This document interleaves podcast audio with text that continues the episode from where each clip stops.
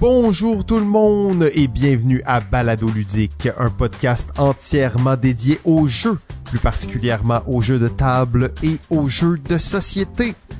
Aujourd'hui, saison 12, épisode 3. 1979, l'année de la chèvre de terre, ou, comme l'a dénommé l'un de nos chroniqueurs, The Fiction Must Flow. Je suis Simon et comme à l'habitude, je suis en compagnie de deux chroniqueurs d'exception et euh, j'ai nommé à ma gauche le seul et unique ludologue du Québec, monsieur Sylvain A. Trottier. Bonsoir. Et de l'autre côté, il n'a plus de titre, mais c'est le fils spirituel de tous, l'enfant qui explore le monde ludique sans aucune limite. J'ai dit Monsieur Tatao. Salut mes petits caniches, quand ça va à soir? Oh yeah, alors ça va très très bien. Euh, 1979, belle année, belle époque. Et euh, avant de, de, nous lancer vraiment là, dans, dans le cœur du sujet, bon, c'est l'épisode 3, là, si vous savez pas c'est quoi le concept de la saison, euh, retournez à l'épisode 1 et euh, vous aurez compris qu'on va parler de l'année 1979. Euh, avant l'épisode, Vincent, tu parlais de euh, les jeux qui sortent maintenant, les nouveautés, le culte de la nouveauté, puis tout ça, c'est un sujet qu'on a qu'on a parlé souvent à Balado ludique, même euh, avec quelques quelques tapes sur les doigts de temps en temps. Mais hier soir, euh, j'étais en train de, suivre un, cours sur la philosophie de l'éducation et euh, le, professeur parlait de la, puissance de la littérature. Et donc pour euh, éveiller l'esprit, euh, rencontrer son soi intérieur et tout ça. Donc l'importance de la littérature dans l'éducation. Mais il parlait surtout, il disait de faire très attention aux nouveautés dans hmm. euh, le monde de la littérature, mais plus généralement dans le monde culturel. Euh, parce que c'est on ne sait pas encore quels seront les grands chefs-d'œuvre qui vont traverser les époques. Euh, et c'est un peu, il y a tellement de jeux, tellement de choses à explorer que c'est un peu aussi se tirer dans le pied que de vouloir essayer tout, tout, tout, tout, tout, tout, tout ce qui sort sans nécessairement prendre en compte la force du temps qui fait ressortir euh, de la masse les jeux les plus importants et les plus imposants de leur génération.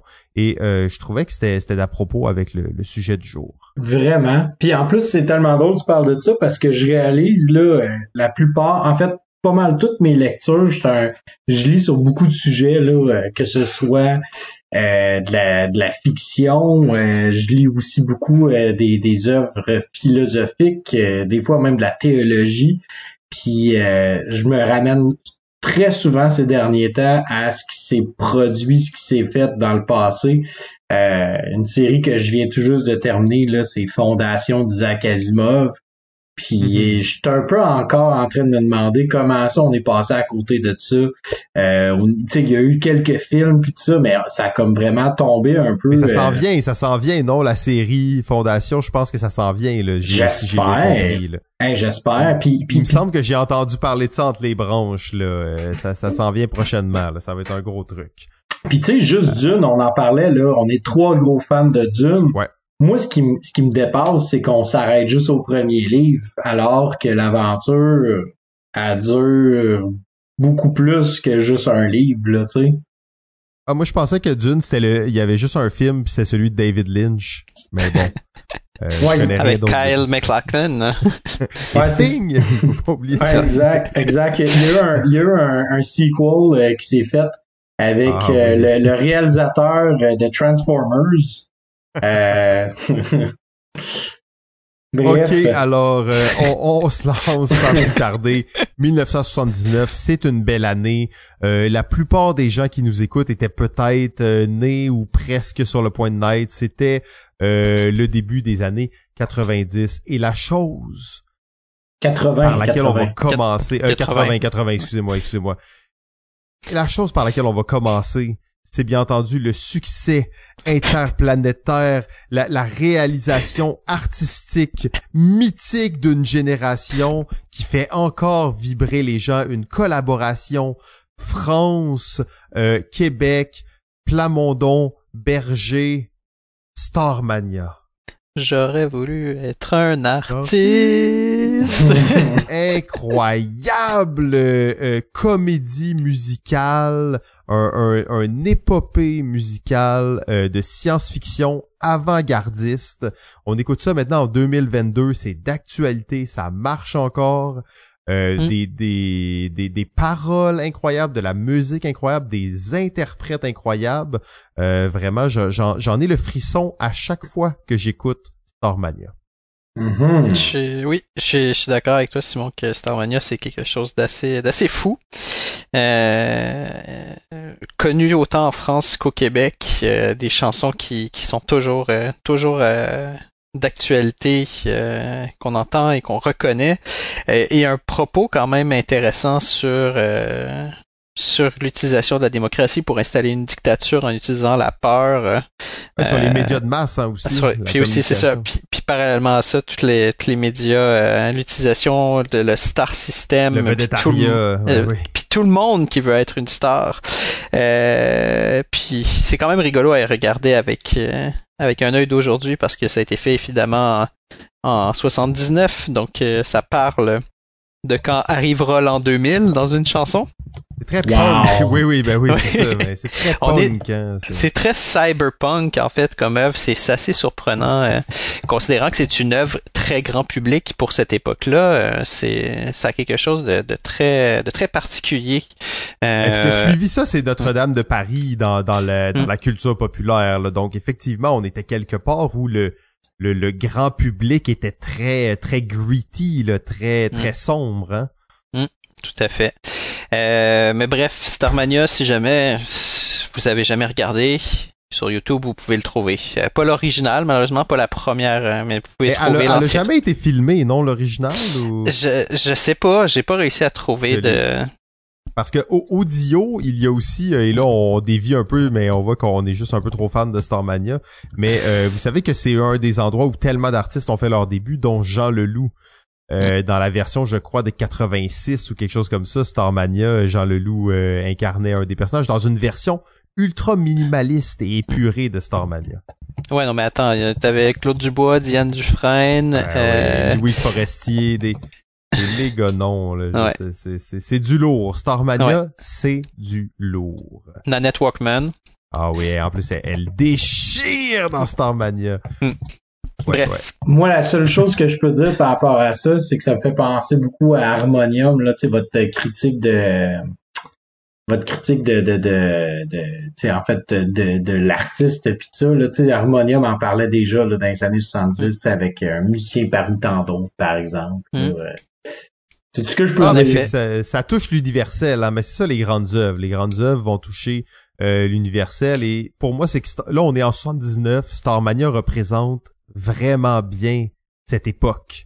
Cette hmm. époque où on en parlait euh, dans l'épisode de 86, euh, qu'on va parler dans l'épisode de 86, mais tu sais, tout l'espèce de cynisme, le, le, le, American Psycho, là, tu sais, donc les, les Wall Street Boys et toute toute cette cette euh, cette vibe là par la suite qui va arriver.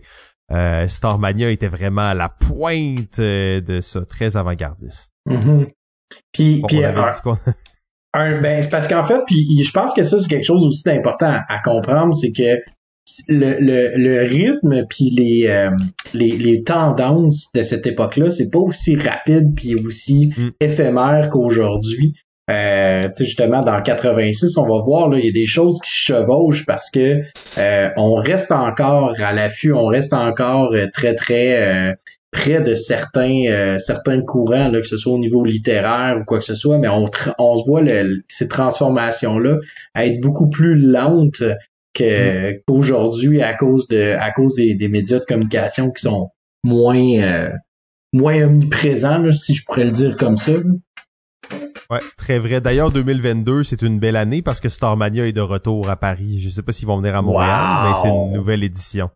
Euh, moi, je l'ai jamais vu en vrai. Là, c'est un de mes de mes rêves. Là. Ouh, c'est le temps, c'est le temps de faire ça. Mais là, Mais là, t'en as une autre là que vous vouliez parler aussi là que hein, c'est Armania. On Sylvain va, va continuer au Québec. On reste au Québec, je pense, pour l'instant là. Ouais, ok. Euh, bon, petit petit truc que j'ai j'ai noté rapidement. Je peux dire des trucs très très vite, mais il y a Bro qui est sorti cette année-là. On n'en parlera pas plus que ça, mais si on parle de spectacle. Euh, puis sinon, c'est aussi euh, c'est aussi l'année où, où, on est un an avant le référendum de 80, donc euh, c'est une période très particulière au Québec. Euh, euh, c'est cette année-là qu'est présentée la question référendaire. Vous savez la question à rallonge, à savoir si le Québec est prêt à. La fameuse question de ben, les Québécois, ouais, c'est ça. Les Québécois sont prêts à ce que le gouvernement du Québec aille faire une entente de partenariat, souveraineté, association. C'est la question qui en finit plus là, pour savoir si le Québec sera peut-être éventuellement souverain euh, donc c'est une époque aussi qui est quand même très très active euh, au Québec. Mais l'élément au Québec sur lequel je veux m'attarder, c'est un élément un peu particulier. Euh, c'est le retour de Louise Lanctot et de Jacques Cossette-Trudel.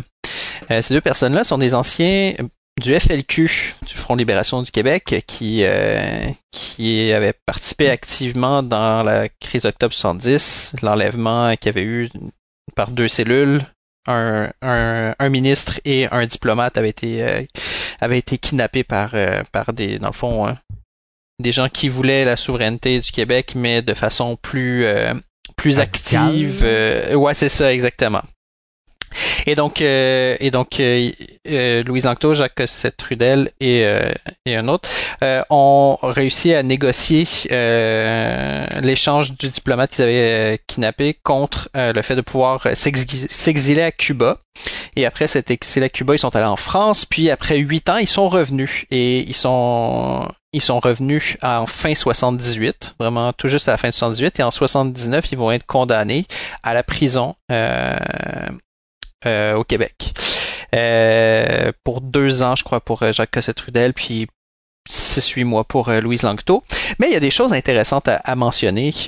Louise Langto, elle est la, la fille d'un certain Gérard Langto. Probablement que ça dit rien à personne, mais Gérard Langto, c'est l'ancien chef du Parti de l'Unité nationale du Canada. Le Parti de l'Unité nationale du Canada, c'est quoi? C'est le parti successeur du parti nazi québécois ah.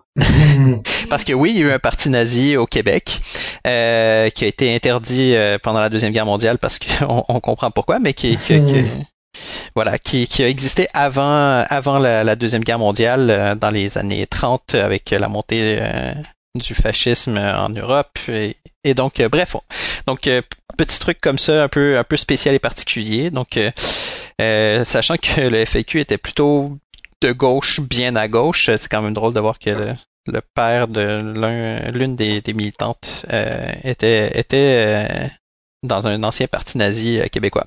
Mhm. Mais là où je veux m'en aller, parce que là, ça commence à faire un peu loin, on va revenir un peu sur les jeux. En fait, Louise Langto et Jacques Cossette-Trudel ont eu un fils et euh, ce, fils est né euh, en exil à Cuba et il a accompagné dans l'exil, puis est revenu évidemment avec euh, avec ses, parents. Et cette personne, peut-être le Cossette Trudel vous dit quelque chose, c'est quelqu'un de quand même relativement connu si vous suivez les les sphères à tendance complotiste qui qui qui, qui ont qui ont eu beaucoup de, de poids et de médiatique dans les dernières années. Euh, un certain Alexis Cossette-Trudel, euh, qui, euh, qui a une chaîne qui s'appelle Radio Québec, à ne pas mélanger avec Télé-Québec. Et euh, c'est, c'est un militant politique proche de l'alt-right américaine, théorie du complot, tout ça. Mais et c'est là qu'on fait le pont avec pourquoi est-ce que j'en parle et qu'on est sur un, balado qui parle de jeu, c'est que Alexis Cossette-Trudel a fait le jeu Stratagame. Je sais pas si ça vous dit quelque chose, oh. messieurs. Non, là tu m'as eu. Mm-hmm. Ok. Non. non. Ok. Stratagame, c'est un c'est un jeu d'un genre de risk access analyze euh, qui est sorti euh, au Québec. Euh, il y a, je vais chercher l'année exacte. J'ai oublié. selon BGG. Exactement, c'est ça. Et donc, le les gens qui étaient dans le monde du jeu à cette période-là se souviennent euh, de Stratagame et de ce gars qui, se promenait avec le jeu et qui avait euh, emprunté pas mal d'argent à son père et qui semblerait lui-même c'est beaucoup euh, mis dans le trou financièrement pour pouvoir produire son jeu parce qu'il avait mal calculé le coût de vente par rapport entre comment à combien je le vends à la boutique et à combien la boutique va le vendre. Donc hmm. c'est une histoire un peu triste comme on en voit un peu souvent dans le monde du jeu, euh, où des gens décident de se lancer par eux-mêmes sans avoir toutes les connaissances euh, nécessaires et qui amènent finalement à des échecs euh, commerciaux et à des potentiels endettements, voire à des histoires de j'ai hypothéqué ma maison et maintenant ma maison c'est des boîtes de jeux qui traînent. Ouch. Donc voilà. mais euh, est-ce que le jeu y est bon? C'est ça la question. Euh, je n'y ai pas joué, mais les échos que j'ai eus, c'est que euh, pas vraiment malheureusement. Ah. Ben, parce que... il y a, une intention, mais mais on n'est pas là. Ben, mais ben, vas-y. De ce que je comprends, là, en fait, c'est que ça a l'air d'un gars qui out of the blue s'en va puis décide de faire ouais mm. j'ai joué à tel tel jeu, fait que maintenant je sais comment jouer à un jeu. Euh, un peu comme tous les euh, effectivement. toutes les personnes qui arrivent dans l'industrie qui font comme ouais je viens de découvrir euh, Carcassonne et là je fais un jeu exactement comme Carcassonne puis là t'es comme ouais oh, ouais ouais, ça fait un peu penser à ça ouais ou je fais un Carcassonne puis je vais changer cette petite affaire là puis cette petite affaire là pour en faire un jeu original mais en fait je fais juste rendre le jeu moins bon là. Parce que là puis là il fait comme hey tout le monde va avoir un objectif secret la fin de partie qui va faire des points quelque chose qui, qui est jamais vu dans un jeu. Non, toi, t'as jamais vu ça. Le jeu de société en a vu d'autres auparavant. Mm. Informe-toi, champion. Ouais, c'est ça. Mais, mais, de voilà. mais, de toute façon, on s'entend que ce gars-là, l'information, c'est pas son fort. ouais. donc c'est ça. Donc euh, donc voilà, c'était ma petite parenthèse. Euh, Québec, parler du FAQ, parler d'un parti nazi, puis parler d'un créateur de jeux qui sont tous liés. Euh. Ok, ok. Ben, j'aime bien l'idée. Euh, moi, je vais vous parler d'un autre euh, événement québécois d'importance en 79 qui malheureusement ne fait pas de lien avec un jeu en tant que tel, mais est-ce que la politique n'est pas le plus grand jeu euh, auquel on peut assister, le plus grand méga game qui n'existe pas, hein, si on veut parler des expressions comme ça? en 79, c'est l'année dans laquelle les, gens qui ont été expropriés euh, du territoire de Mirabel pour construire un méga aéroport euh, acceptent finalement là, un montant d'argent assez dérisoire pour euh, mettre fin à plus de dix ans de lutte de lutte légale sur l'expropriation de leurs terres. Euh, ça peut sembler assez banal pour ceux qui connaissent un peu l'aéroport de Mirabel. Vous comprenez qu'il n'y a pas grand-chose là. Euh, par contre, cette histoire-là, elle est tellement importante euh, pour parler un peu de l'histoire du Québec et tout ça. Mirabel, c'était jadis les terres agricoles les plus fertiles à quelques minutes de Montréal. Donc Montréal aurait pu être une ville autosuffisante, totalement verte à notre époque. Là. Il y avait des belles terres agricoles là. Euh, maintenant qu'il y a eu un aéroport qui a été fait dessus, euh, on s'entend il y aura plus jamais rien là. là. Hmm. Euh, et en fait, c'est ça. Donc, ils ont fait un méga, méga aéroport international. Il n'y a jamais eu un avion qui a volé là. Ça a jamais levé. Attends, ben, oh, attends, attends, attends, J'ai pris l'avion là-bas quand j'étais plus jeune. On il y a eu des avions qui ont volé là, mais c'est jamais devenu. Oui, c'est jamais devenu ce que c'était, oui. le grand aéroport que c'était supposé devenir. Et même le comble de l'ironie, c'est que des années plus tard, quand cet aéroport-là n'est plus utilisé et qu'on a encore notre vieil aéroport, l'aéroport de Dorval, qui est notre aéroport international à nous, en fait, est renommé par Pierre Elliott Trudeau lui-même à son nom.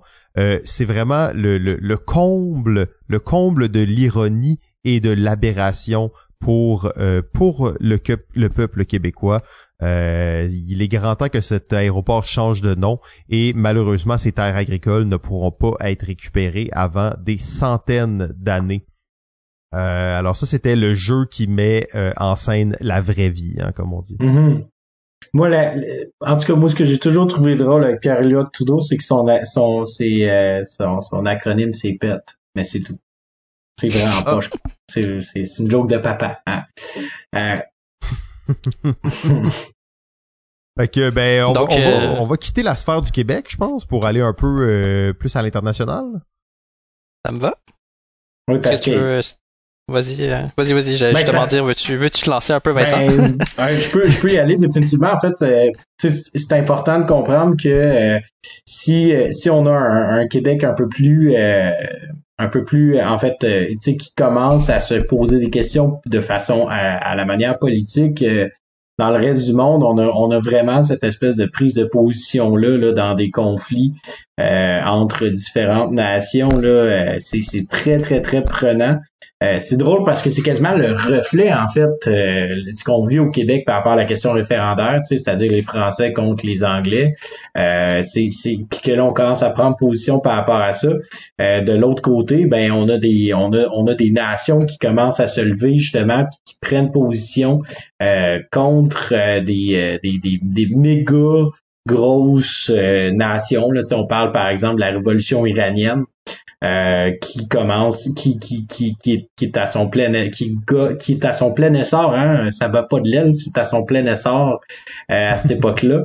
Euh, une guerre, les guerres civiles qui explosent au Salvador, l'intervention soviétique en Afghanistan, mais je pense qu'on peut prendre un peu de temps justement pour parler de la révolution iranienne. Là, justement, Sylvain, t'as T'as un, un, mot à dire là-dessus, là, je crois.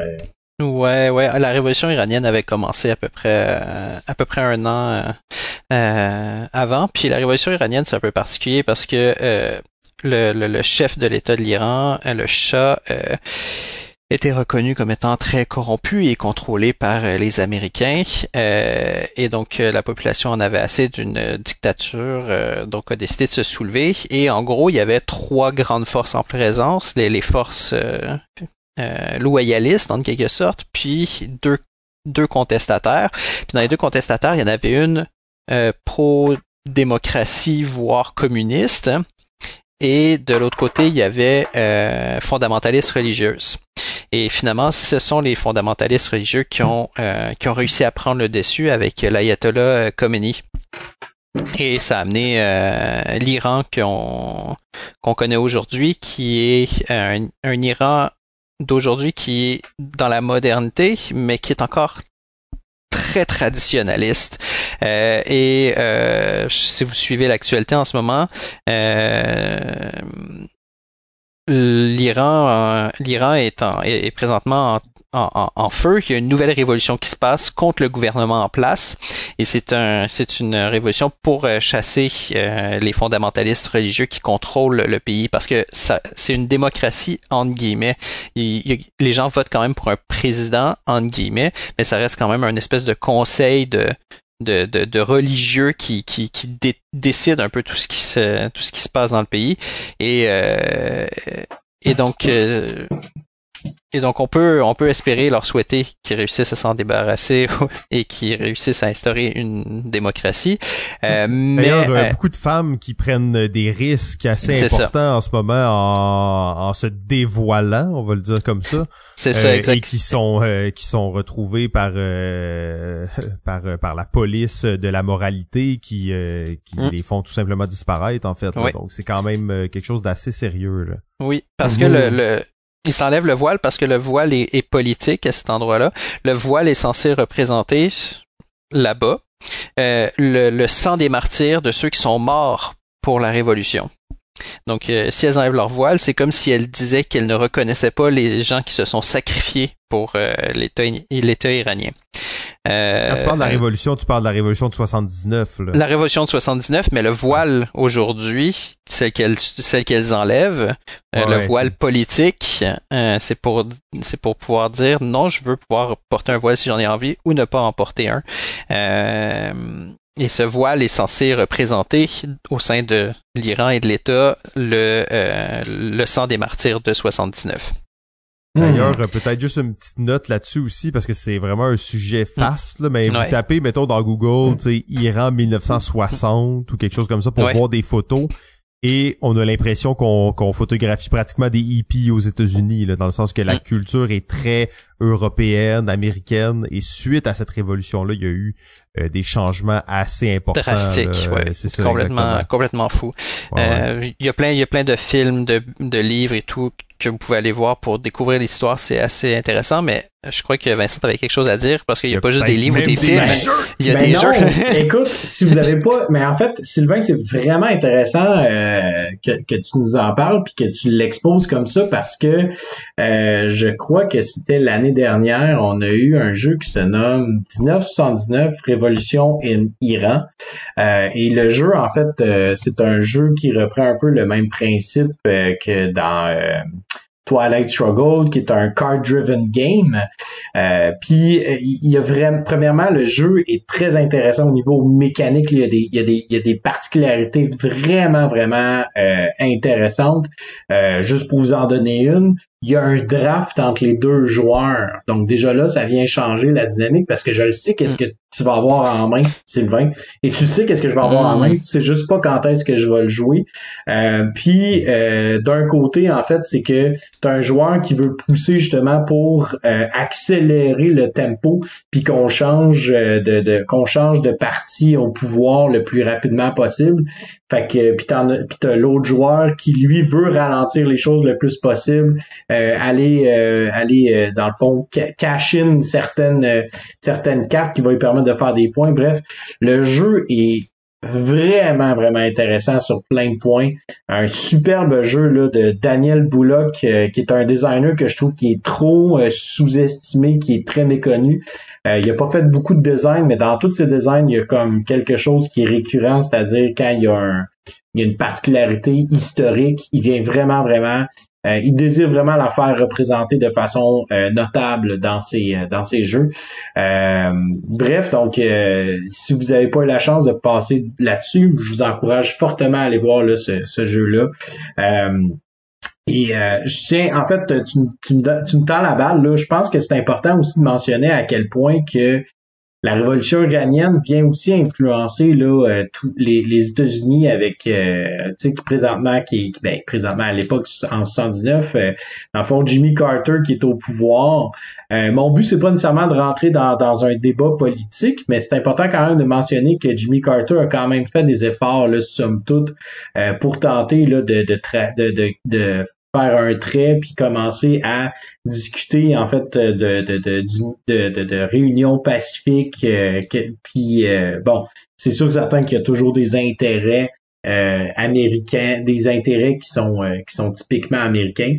Euh, mais euh, la la la, révolution en Iran a vraiment eu un espèce de paroxysme avec la avec la crise des otages à la fin de 79, euh, où des euh, étudiants iraniens vont euh, kidnapper euh, des, des Américains qui sont là-bas en pourparler et euh, ça va comme être un peu le, le, le euh, on dit en anglais le hammer, le, le, le le, le, le, le, le, le, le clou final dans, euh, dans la tombe euh, de la présidence. de-. Ouais, c'est ça exactement. Euh, dans la, à la présidence de Jimmy Carter, euh, c'est vraiment ça. C'est vraiment ça qui l'a fait, qui a fait en sorte qu'il a perdu un peu la carte euh, devant son électorat et euh, ben par la suite on aura Ronald Reagan qui aura pris le pouvoir. euh, qui est un des meilleurs présidents des États-Unis après Donald Trump, évidemment, hein, on le sait tous. Donc, euh, ouais. Bien Euh, sûr. puis, euh, puis, puis, en fait, euh, il y a d'autres, éléments que je trouve intéressants là, à mentionner dans la politique et société. euh, notamment, là, il y a un déversement euh, de 600 000 tonnes de pétrole dans le golfe du Mexique à cause d'une explosion au puits de, à cause euh, d'une explosion, un puits de pétrole qui s'appelle Ixtoc 1. C'est le plus gros déversement de pétrole jamais vu dans l'histoire. Ça n'a même pas encore été euh, battu. On veut pas battre ce record-là nécessairement, mais euh, c'est encore un événement euh, notoire là, au niveau de l'écologie, au niveau de l'environnement. Euh, comment ça s'est passé? Ben, Wikipédia vous le dira. Euh, Bon ben les gars, je savais qu'on pouvait se rendre à 40 minutes euh, avec notre intro. Ouais. Euh, bon, je pense qu'on aura pas, on pourra pas parler si longtemps des joyeux festins. Là. 79, c'est le début des joyeux festins. Euh, les petits plats pour enfants au McDonald's là, avec les Euh, mais jouets. je- ouais, je- ben, c'est ça, chose intéressante. Il y avait des jouets avec. On est un balado Ouais. qui parle de jeux. euh. C'est ça. Veux, veux pas ces jouets-là à collectionner. Mm. Moi, je capotais là-dessus. Je dois dire, moi, j'allais pas souvent au McDo quand j'étais jeune. Maintenant, j'y vais vraiment souvent parce que c'est moi qui décide quand j'y vais, là, mais. Quand j'étais jeune, on y allait pas souvent au McDo. C'était pas, euh, ça faisait pas partie de, de, de qu'est-ce que nos parents voulaient, mais j'adorais ça, les jouets du McDo, là. C'était comme, lequel on va avoir, puis là, on peut-tu demander celui qu'on veut, puis là, tu savais pas c'était lequel qu'il allait avoir, puis là, tu voulais collectionner les séries au complet, puis là, des fois, tu te pointais dans une vente de garage, puis avec un qui vendait tout son kit de tel, ah ouais, ouais, non, les jouets du McDo, euh, maintenant, c'est moins excitant, je dois dire. Quoi qu'ils en ont fait des pas pires, ils viennent de finir une, euh, une collaboration avec Pokémon. Euh, c'est des cartes de Pokémon, des vraies cartes de Pokémon, ok? Des, vraies cartes de Pokémon, mais ils ont, ils, rajouté un genre de spinner en plastique spécial, genre de fidget spinner, là, tu sais. Et quand tu le tournes, il arrête sur un certain endroit, puis ils ont comme fait une version ultra simplifiée et hasardeuse du jeu de Pokémon où dans le fond, ben là tu vas rouler ton spinner puis là ça dit ok celui que le, Pokémon a le poids le plus élevé va gagner un point. sais. Fait que là c'est vraiment juste un petit jeu de hasard pour les enfants, mais dans le fond ils te donnent des vraies cartes Pokémon avec un spinner de plastique et il y a, y a un designer de jeu là qui, qui a travaillé là-dessus. J'ai pas pu trouver son nom malheureusement, mais j'ai trouvé ça quand même excitant de voir que qu'on est dans une mouvance de ce type. Là. Mais écoute, peut-être ça peut être un bon segue en fait avec euh, la section littérature et fiction parce que euh, dans euh, Battlestar Galactica, hein, la télésérie hein, Battlestar Galactica, vous allez me dire ah oui celle en 2004, non. Il y en a une autre avant, une plus sombre qu'on aimerait oublier, mais que malheureusement, hein, chers fans de Battlestar Galactica, vous devez reconnaître qu'en 78-79, il y a eu la première saison ever de Battlestar Galactica qui s'est faite euh, qui s'est fait d'ailleurs critiquer comme étant euh, la, la version euh, la version un peu boboche slash de cu de comptoir de cuisine de Star Wars et à la fin de cette saison-là, non seulement George Lucas les a poursuivis, comme quoi il y avait une trentaine d'idées qui lui avaient été volées. Évidemment, c'est tout à fait faux. Là. Ils ont tout l'air d'être habillés comme Luke Skywalker, par exemple. ouais, exact, exact. C'est la période, hein. Ouais, c'est ça. Mais c'est un peu dur. C'est le western sci-fi, hein. Ça, c'est, c'est ça. C'est comme ça qu'on, qu'on peut appeler ça, là. Mais je pense que ce qui a vraiment, encore une fois, ce qui a tué un peu, c'est que euh, à la veille de Noël, c'est, écoute, c'est, c'est triste, puis en même temps, c'est tellement comme à la veille de Noël, t'as un enfant qui commence à jouer avec un jeu de Battlestar Galactica et euh, soudainement, c'est un, c'est un genre de jouet avec un fusil ou peu importe, et euh, t'as un personnage qui tire un élément en plastique qui l'atteint directement à la gorge et qui étouffe l'enfant et l'enfant meurt la ah, veille de Noël 1979. Euh, et un peu plus tard, tu as un autre enfant euh, qui, qui, qui, qui, doit se faire opérer parce qu'il a, il a reçu un euh, il, a, il, a, eu un, un, morceau de ce jouet-là de Battlestar Galactica qui est tombé dans les poumons. Bref, c'est bref, euh, après ça, la compagnie a décidé de ramener tous les jouets parce qu'ils ont fait comme OK, clairement c'est dangereux. Puis on va se faire poursuivre par toutes les autres les autres situations un peu dangereuses pour les enfants. Fait que je pense que tu sais, ça l'a peut-être joué dans la balance par rapport à Battlestar Galactica, pourquoi ça n'a pas fini. Il y a eu d'autres raisons évidemment, mais tu sais, quand t'es autant dans, dans, plein de polémiques comme ça en 79, tu te dis OK, bon, bon, va me calmer les nerfs, disons, là, ainsi. Euh, et justement, la littérature fiction, hein, euh, ce qui est intéressant par rapport aux séries euh, qu'on voit en fait, c'est que le, les, les soirs de semaine, les soirs de week-end, on a le soit, on a, on a le droit soit à du soap opera, soit euh, du euh, soit des, des, émissions pour enfants. Hein, D'ailleurs, on pourrait parler des Mopettes, hein, qui, qui eu le premier film en 79. Mais on a surtout le droit à de la fiction. C'est c'est vraiment particulier de, vous irez voir là sur la liste de IMDb là des des, euh, des, des shows les plus populaires là des années euh, fin 70 et c'est littéralement juste ça qu'on a. On a on a Doctor Who, on a Wonder Woman, Charlie's Angels, Starsky and Hutch, et une tonne d'écart de soap opera, des, des, euh, des sitcoms qu'on n'entend plus parler. Euh, mais la fiction de cette époque semble avoir eu un impact notoire. Là, on peut parler de Charlie's Angels qu'on qu'on trouve un peu, euh, qu'on ridiculise un peu, mais à cette époque-là, c'est un peu... c'est vraiment solide comme émission. Là, hey, ce sont des femmes protagonistes qui prennent leur, envol en tant que, que, que femmes fortes qui vont aller combattre le mal puis tout ça. Euh, et qui vont évidemment bon servir Charlie, mais Charlie c'est juste un personnage secondaire, tu sais. Euh, Wonder Woman là-dedans aussi, qui elle euh, a toujours eu une place un peu secondaire dans le l'univers de DC. Là, soudainement, elle arrive, elle a sa propre émission. donc il y a comme une espèce de, de, de, de culture qu'on est qu'on commence tranquillement à enseigner aux enfants, c'est-à-dire les femmes peuvent avoir du pouvoir les femmes peuvent avoir cette, cette force-là euh, d'esprit et peuvent devenir plus que juste une femme de ménage. Euh, on le voit aussi dans les euh, dans les livres, notamment la série Dark Over. Donc, je sais que vous n'êtes pas nécessairement familier avec cette série-là, mais il y a un message très très fort autour du féminisme dans, dans Dark Over, puisque les femmes ont vraiment des pouvoirs psychiques très très puissants euh, et elles sont un peu l'espèce d'exemple à suivre au niveau de euh, du, côté moral, du côté éthique. Euh, donc ces femmes-là ont vraiment ce pouvoir-là sur cette planète, cette planète qui est dans une autre galaxie complètement. Puis sinon, ben encore une fois, on pourrait parler un peu.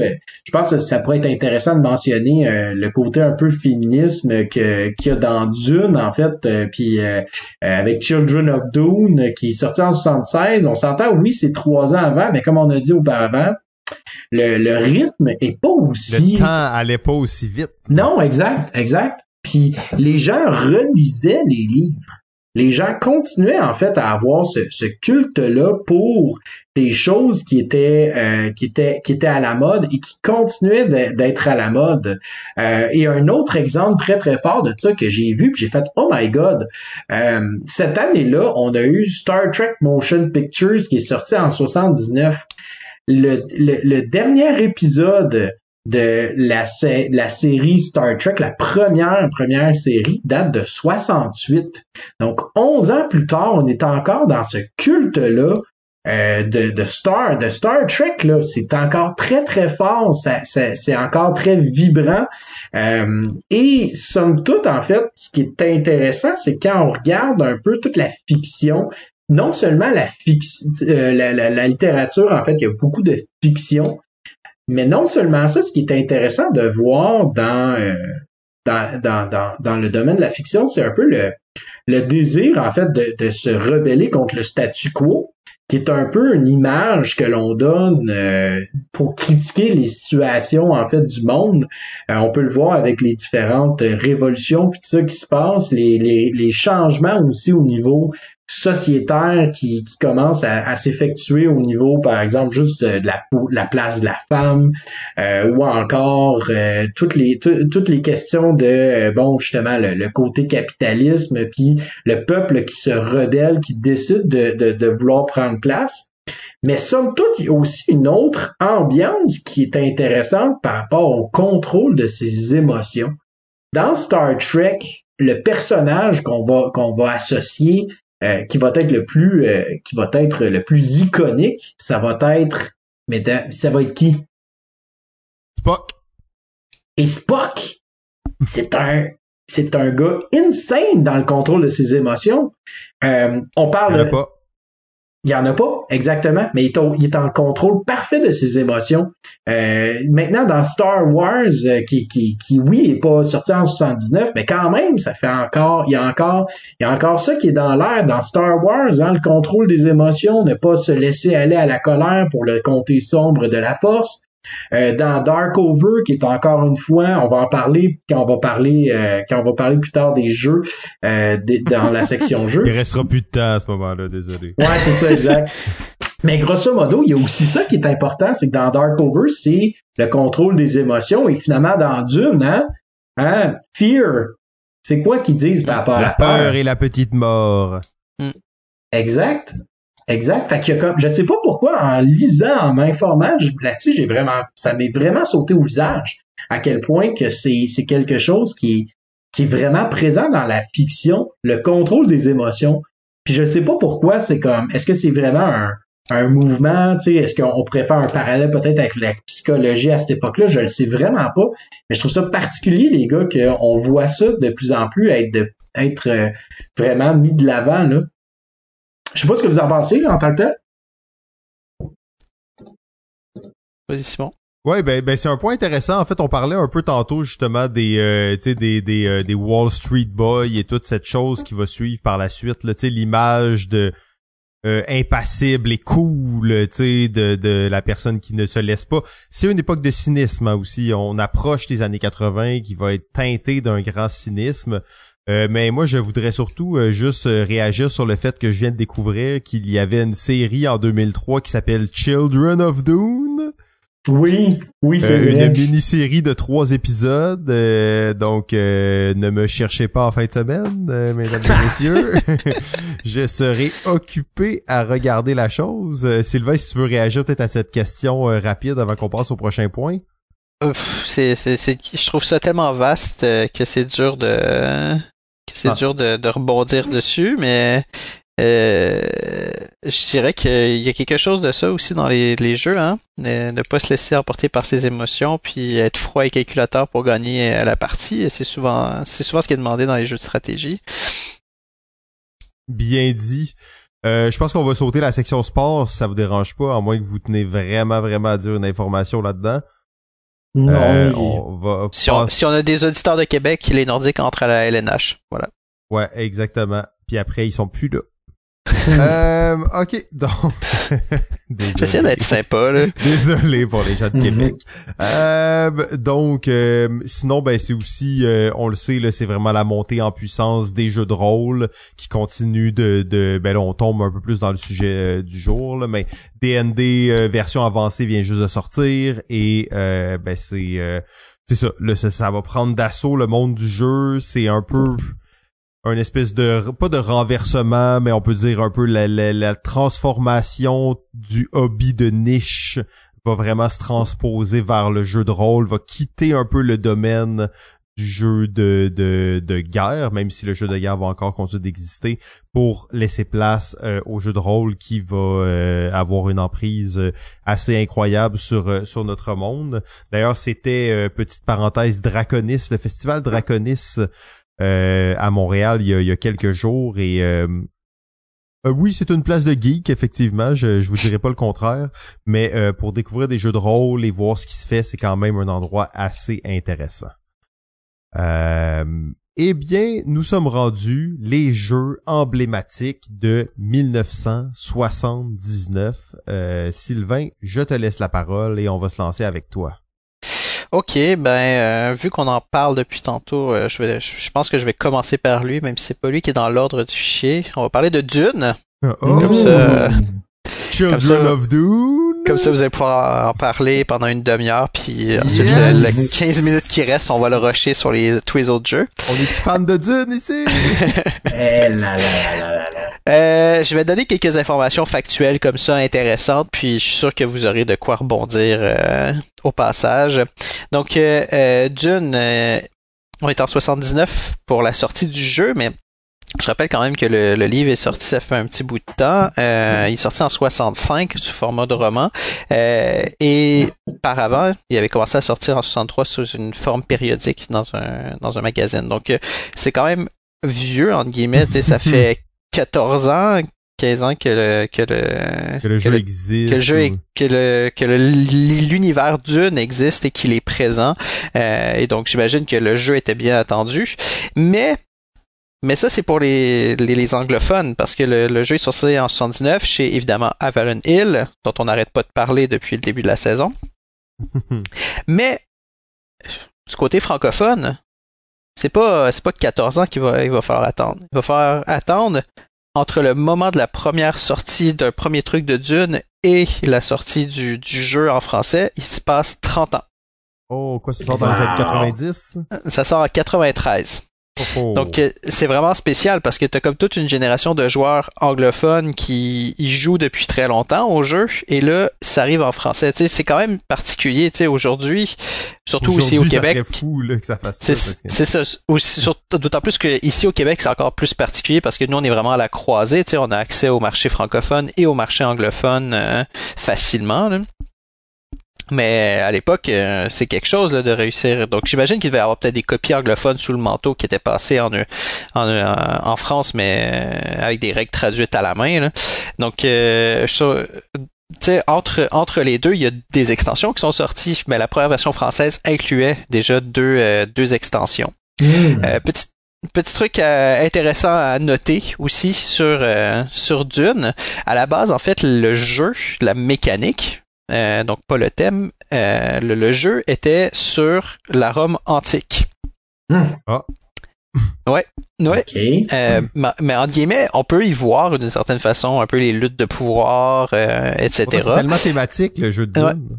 Ouais, mais c'est ça. C'est ça qui est surprenant, c'est que le jeu de le jeu de Dune n'a pas été construit à partir de la licence, il a été construit à partir d'un jeu d'un qui, ben, qui existait, qui n'a pas été euh, commercialisé, mais qui était thématisé sur la romantique. C'est juste qu'Avail Hill avait acquis les droits de Dune, puis en fait, ben, ok, le jeu qui est là, ça fonctionnerait bien avec le, le thème de Dune, donc euh, fait- euh, on change le thème. Wow. Ouais. Ils ont du cash, ils de ont, sable. hey, ils ont du cash en tabarnouche, là, ça veut dire, là, de faire, de, de, de switcher d'un thème à l'autre comme ça, surtout avec une, Mais je- Pas sûr que la licence de Dune a coûté aussi cher à ce moment-là, par exemple. Probablement, mais là, ça, je ne sais pas. Faudrait demander à Pierre. Il était là au moment où le contrat a été signé. euh. Où l'univers a été créé. c'est ça. En fait, tu vois, c'est ça, exact. Pierre, il a vu le Christ être crucifié, tu sais. Et Pierre, il est dans la Genèse, là. Ouais, c'est ça. Truc, euh, truc drôle qu'on a vu récemment, c'est il y a le nouveau film de Dune euh, qui, qui, qui est sorti et avec ça, euh, comme par hasard, des jeux de Dune qui sortent, notamment une refonte euh, du classique Dune. Ben, il y a eu la même chose euh, entre guillemets là, au- moins intense en 84. Ouais, avec La film de sortie. David Lynch. C'est ça, la sortie du film de Lynch en 85. euh, juste avant ça, euh, ils ont ressorti euh, le jeu avec euh, deux extensions. Donc, ils ont profité un petit peu de cette euh, regain, du regain d'intérêt potentiel parce que ils ont sorti ce jeu juste avant que le film sorte. D'ailleurs, la couverture de ce jeu, elle est exceptionnelle parce oui, qu'elle représente vraiment le film de David Lynch, là. Hey, avec Yes. Sting, Sur la directement. couverture, exactement. Non, mais Oh, c'est wow. trop cool, là. C'est trop cool avec ton, avec ton Dune de 84, tu joues avec Sting, là. Il est dans la que boîte. Cette copie, cette copie, elle- ça me fait penser à Starmania de 84 avec Jean Leloup, là. On est vraiment dans le même genre, là. Wow. Euh, donc c'est ça, mais sinon Dune, euh, j'en parle depuis tantôt, mais je parle pas tant du jeu. Euh, qui- qui- je sais pas trop par où par où le prendre, par où le commencer, tellement qu'il y a de choses à dire. Hey, Euh, je vais je vais dire deux trois petits trucs, puis je pense que là je vais lâcher le, le morceau de viande, puis je vais vous laisser vous pitcher dessus là. Euh, Mais euh, une des une des particularités euh, de, de Dune, c'est que euh, il y a les factions euh, du jeu ont des capacités différentes qui viennent changer complètement la dynamique pour être fidèles à l'univers. Chose surprenante effectivement, étant donné que c'était pas le thème original.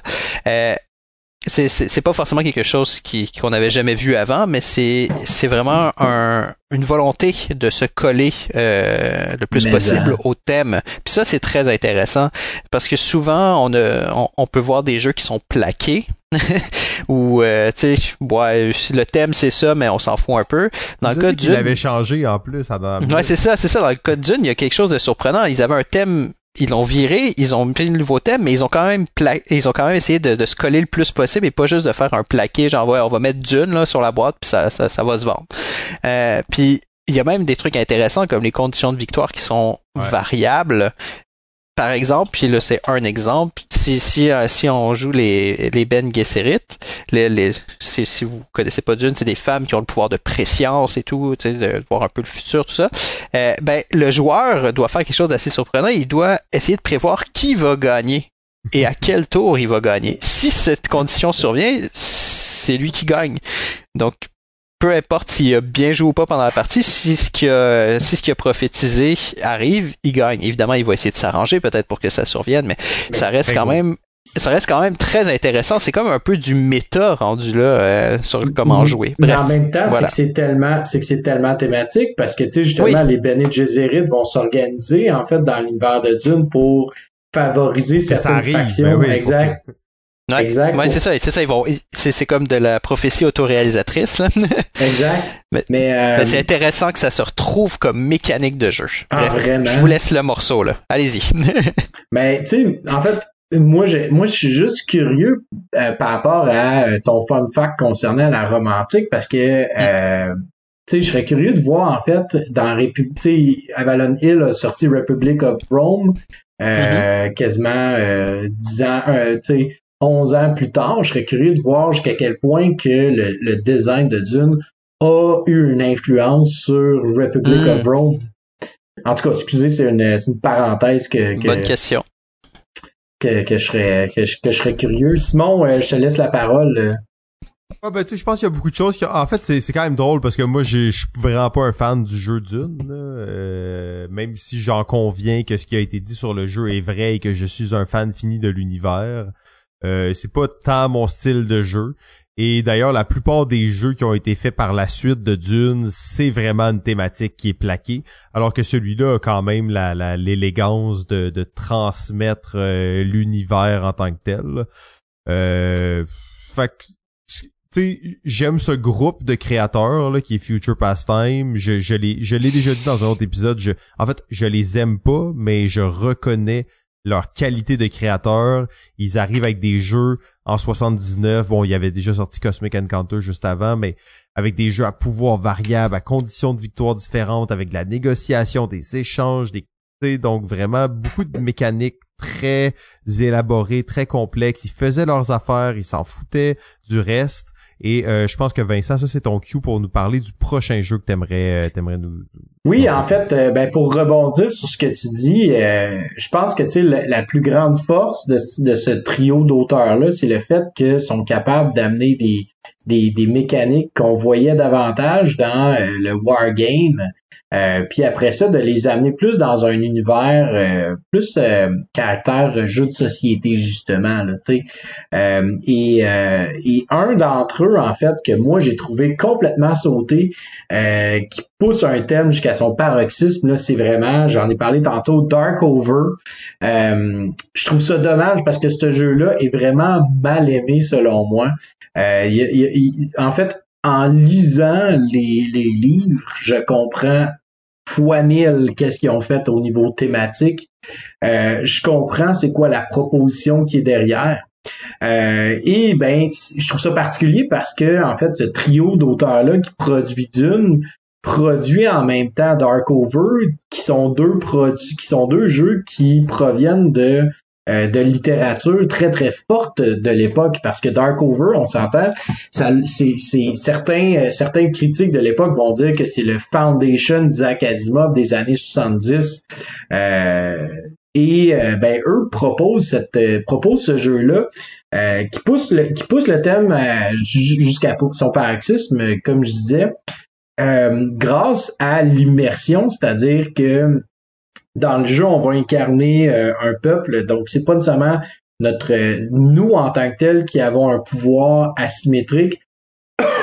Pardon, mais c'est véritablement les endroits qu'on contrôle. Donc, il va y avoir des châteaux et des tours, et chacune des tours va avoir des pouvoirs euh, spécifiques reliés à la faction euh, existante dans cette euh, dans ce territoire en question. et, et, et, les, et je vous le dis là, les gars là, je veux dire les, les, les les pouvoirs reflètent parfaitement qu'est-ce que, euh, comment est-ce que les, les, les euh, comment est-ce que ça s'incarne dans le dans le livre là, en tant que tel? Euh, mais non seulement ça, c'est que c'est un jeu que j'ai rarement vu ça. Puis dites-moi si vous avez déjà eu d'autres propositions qui viennent briser le quatrième mur du jeu. Qu'est-ce que j'entends par là, c'est que Darkover va nous proposer une Va, va, avoir une proposition osée qui nous dit jusqu'à quel point est-ce que je suis prêt à perdre dans la vraie vie pour gagner dans le jeu. Euh, et si je vous donne un exemple d'une, je donne, je, donne un exemple d'une mécanique, c'est qu'au début de la partie, tu dois écrire une cons. Mais je sais pas si vous, si toi, je sais que Simon, tu as joué. Toi, Sylvain, est-ce que tu as joué à Dark Over? Non.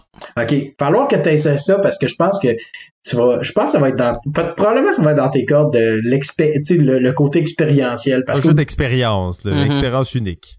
Exact. Parce qu'au début de la partie, en fait, tu vas, tu vas marquer une conséquence sur un bout de papier. Et euh, tous les joueurs vont le faire. Et à un moment donné, tu vas avoir une tuile que tu vas piger. Et euh, ben, faut peut-être piger une conséquence. La personne lit à haute voix cette conséquence-là et tu as le choix de la faire et donc de continuer euh, sans perdre tes unités ou de ne pas la faire et de perdre tes unités dans que c'est un jeu de confrontation, hein, un jeu de royaume où il y a des confrontations d'unités puis tout. C'est ça, tout à fait. La, la conséquence, ça peut être lécher l'orteil de quelqu'un. Exact. Ah ouais. Tu sais, par exemple, euh, dans le fond, il la, y a une partie que je me souviens très bien. La, la, moi, je ne jouais pas, je les observais et quelqu'un avait écrit que pendant dix minutes, fallait que la personne quitte la table et soit à mon service et que chaque fin de phrase que cette personne-là va dire, que ce soit que ce soit une phrase qu'elle dit à moi ou non, ben la personne doit dire oui, monsieur Beaulac. Mm-hmm. Et de voir les gens se regarder et se dire jusqu'à quel point je suis prête à faire ça pour gagner dans le jeu et de voir tout le monde mettre leur pouce vers le bas puis se dire je suis prête à perdre toutes mes unités pour pouvoir faire ça. Il y a quelque chose, il y a, quelque chose qui vient vraiment briser en fait ce quatrième mur là qui habituellement va juste impliquer des choses qui sont sur la table. Maintenant, on sort de là puis on propose ça et et ça, c'est quelque chose qui est omniprésent, en fait, dans les, euh, dans les livres de Darkover. C'est, c'est toujours le fait que jusqu'à quel point que les personnages sont prêts à perdre dans la vraie vie pour gagner dans l'espèce de jeu politique qui se passe, euh, puis de convaincre les autres euh, au détriment de peut-être euh, perdre perdre de leur euh, leur réputation peu importe. donc ça c'est c'est vraiment vraiment intéressant comme comme proposition, mais comme je dis malheureusement le jeu souvent est un peu un peu mal perçu parce que je, on, on, s'en va en fait dans une dans des situations qui vont mettre les gens mal à l'aise, qui vont déstabiliser euh, les joueurs autour de la table. Et souvent, ben cette euh, cette euh, cette situation là nous amène parfois à critiquer le jeu parce que justement on voit pas l'essence stratégique derrière ça. Euh, alors qu'il y en a une véritablement, selon moi. Euh, on fait un concours de je te tiens par la barbichette de savoir qu'est-ce que je peux dire pour te faire rire, Sylvain, puis que tu perds le combat. Il y a quelque chose, il y a quelque chose de, il, y a, un conflit psychique qui se crée et euh, tu veux en fait te concentrer de façon psychologique pour ne pas rire, tu sais. Euh, fait qu'il y a, il y a comme des stratégies de à quand déclencher ce genre de combat-là, à quel moment le faire, euh, puis jusqu'à quel point tu es prête à tomber là-dedans? Bref. C'est niaiseux, c'est niaiseux. J'aimerais, j'aimerais dire que sur euh, Board Game Geek, on a une photo de Pierre qui joue à ce ben, jeu. J'allais dire, tu m'as volé mon punch parce ah, que la seule photo de en action de Dark Over sur BGG, c'est Pierre au jab euh, en train de jouer avec d'autres personnes qu'on connaît pas, mais mm. quand même. Et, là, dans le cas présent, ce n'est pas, ce n'est pas euh, de l'hypothétique. Est-ce que Pierre était là ou pas? Il était là. Il y a une photo là. Euh, ouais, 2007, il était là. C'est, c'est légitime et légal. Euh, et on salue Danny Smart qui a mis la photo. Ouais, qui, a, mis la photo. Merci beaucoup, Danny. Mm. yes, we played it. Il y a mm. peu de gens qui ont eu cette chance là. Euh, ben c'est, c'est intéressant, par exemple, de voir cette question-là, justement. Euh, qu'un jeu peut apporter. sais à quel point je suis prêt à sentir ton dessous de bras pour pas perdre une mm. unité. Là. Mm. Puis, puis je pense aussi qu'il faut tu peux pas jouer à ça avec des avec des, euh, des inconnus parce que ben c'est parce que tu sais pas vraiment s'ils sont comme contre les, les déodorants ou non là tu sais mm. euh, mais, mais mais blague à part tu sais il y a comme de quoi d'intéressant où est-ce que quand tu joues à ça avec des gens que tu connais bien euh, il y, a, y, a, de quoi qui ressort de la table puis qui devient quelque chose qui devient une expérience mémorable.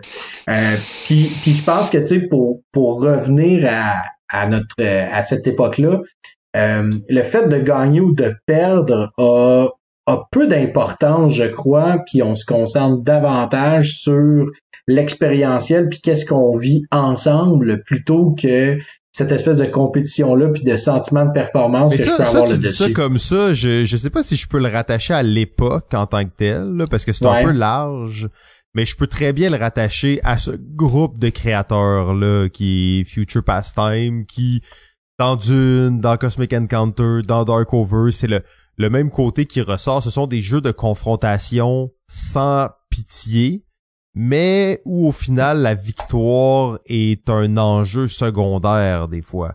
Ouais, Euh, mais je dis- mais je dis ça a priori parce que je regarde les jeux de 79, c'est des jeux de longue haleine. Tu sais, on parle de, Ben de- j'allais dire, on va, on va laisser Sylvain nous parler d'un jeu qui dure une durée incroyable et je suis curieux de savoir à quel point la victoire peut être définitive là-dedans. Là. Ok. Donc, euh, on passe au, au mastodonte. Ouais, ouais, le, le méga jeu. Ok, euh, donc euh, méga jeu et je prends méga de la place dans nos notes avec ça. Donc euh, je vais essayer d'être concis étant donné qu'il nous reste euh, peu de temps à ma compréhension. Euh, On est correct, on, on est dans les temps, messieurs, on prend notre temps, je veux juste parfait. qu'on garde une belle dynamique, qu'on qu'on s'étale pas trop sur des sujets, mais à date tout va bien, je pense que les gens à la maison s'amusent bien. Euh, si vous vous amusez pas, arrêtez l'épisode. Puis recommencer là du début jusqu'à ce que vous vous amusiez. Euh, mais là, tu leur as dit d'arrêter, ils sont plus là déjà. Ah non, Euh. vous, revenez, revenez, s'il vous plaît. Non, non, non, arrêtez pas. Donc le jeu, euh, le jeu, probablement. euh, Le Je jeu. Je, je sais pas comment le définir exactement. C'est quelque part entre une blague, mais une blague tellement travaillée que c'est plus une blague. Est-ce que c'est encore un jeu rendu euh, euh, à quel point le truc est développé et détaillé?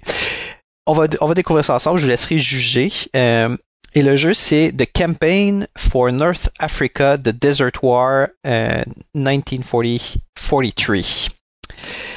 Donc, comme son nom le dit, ben, c'est un jeu sur la campagne d'Afrique du Nord qui a vu s'affronter les Alliés et l'Axe. Euh, c'est là qu'ont eu lieu les hauts faits d'armes de euh, Rommel, ce qu'on a surnommé le renard du désert. Donc, si vous êtes un peu familier euh, avec des événements marquants de la Deuxième Guerre mondiale, c'est quand même un, des champs de bataille importants. Et ce jeu-là se veut une recréation la plus fidèle possible en papier et carton euh, de cette campagne euh, qui a duré trois ans. Et c'est donc Le jeu le dure jeu- trois ans. Ouais, c'est ça. En fait, le, le jeu sur BGG est chiffré à 60 000 minutes de jeu. Combien, sais- ça?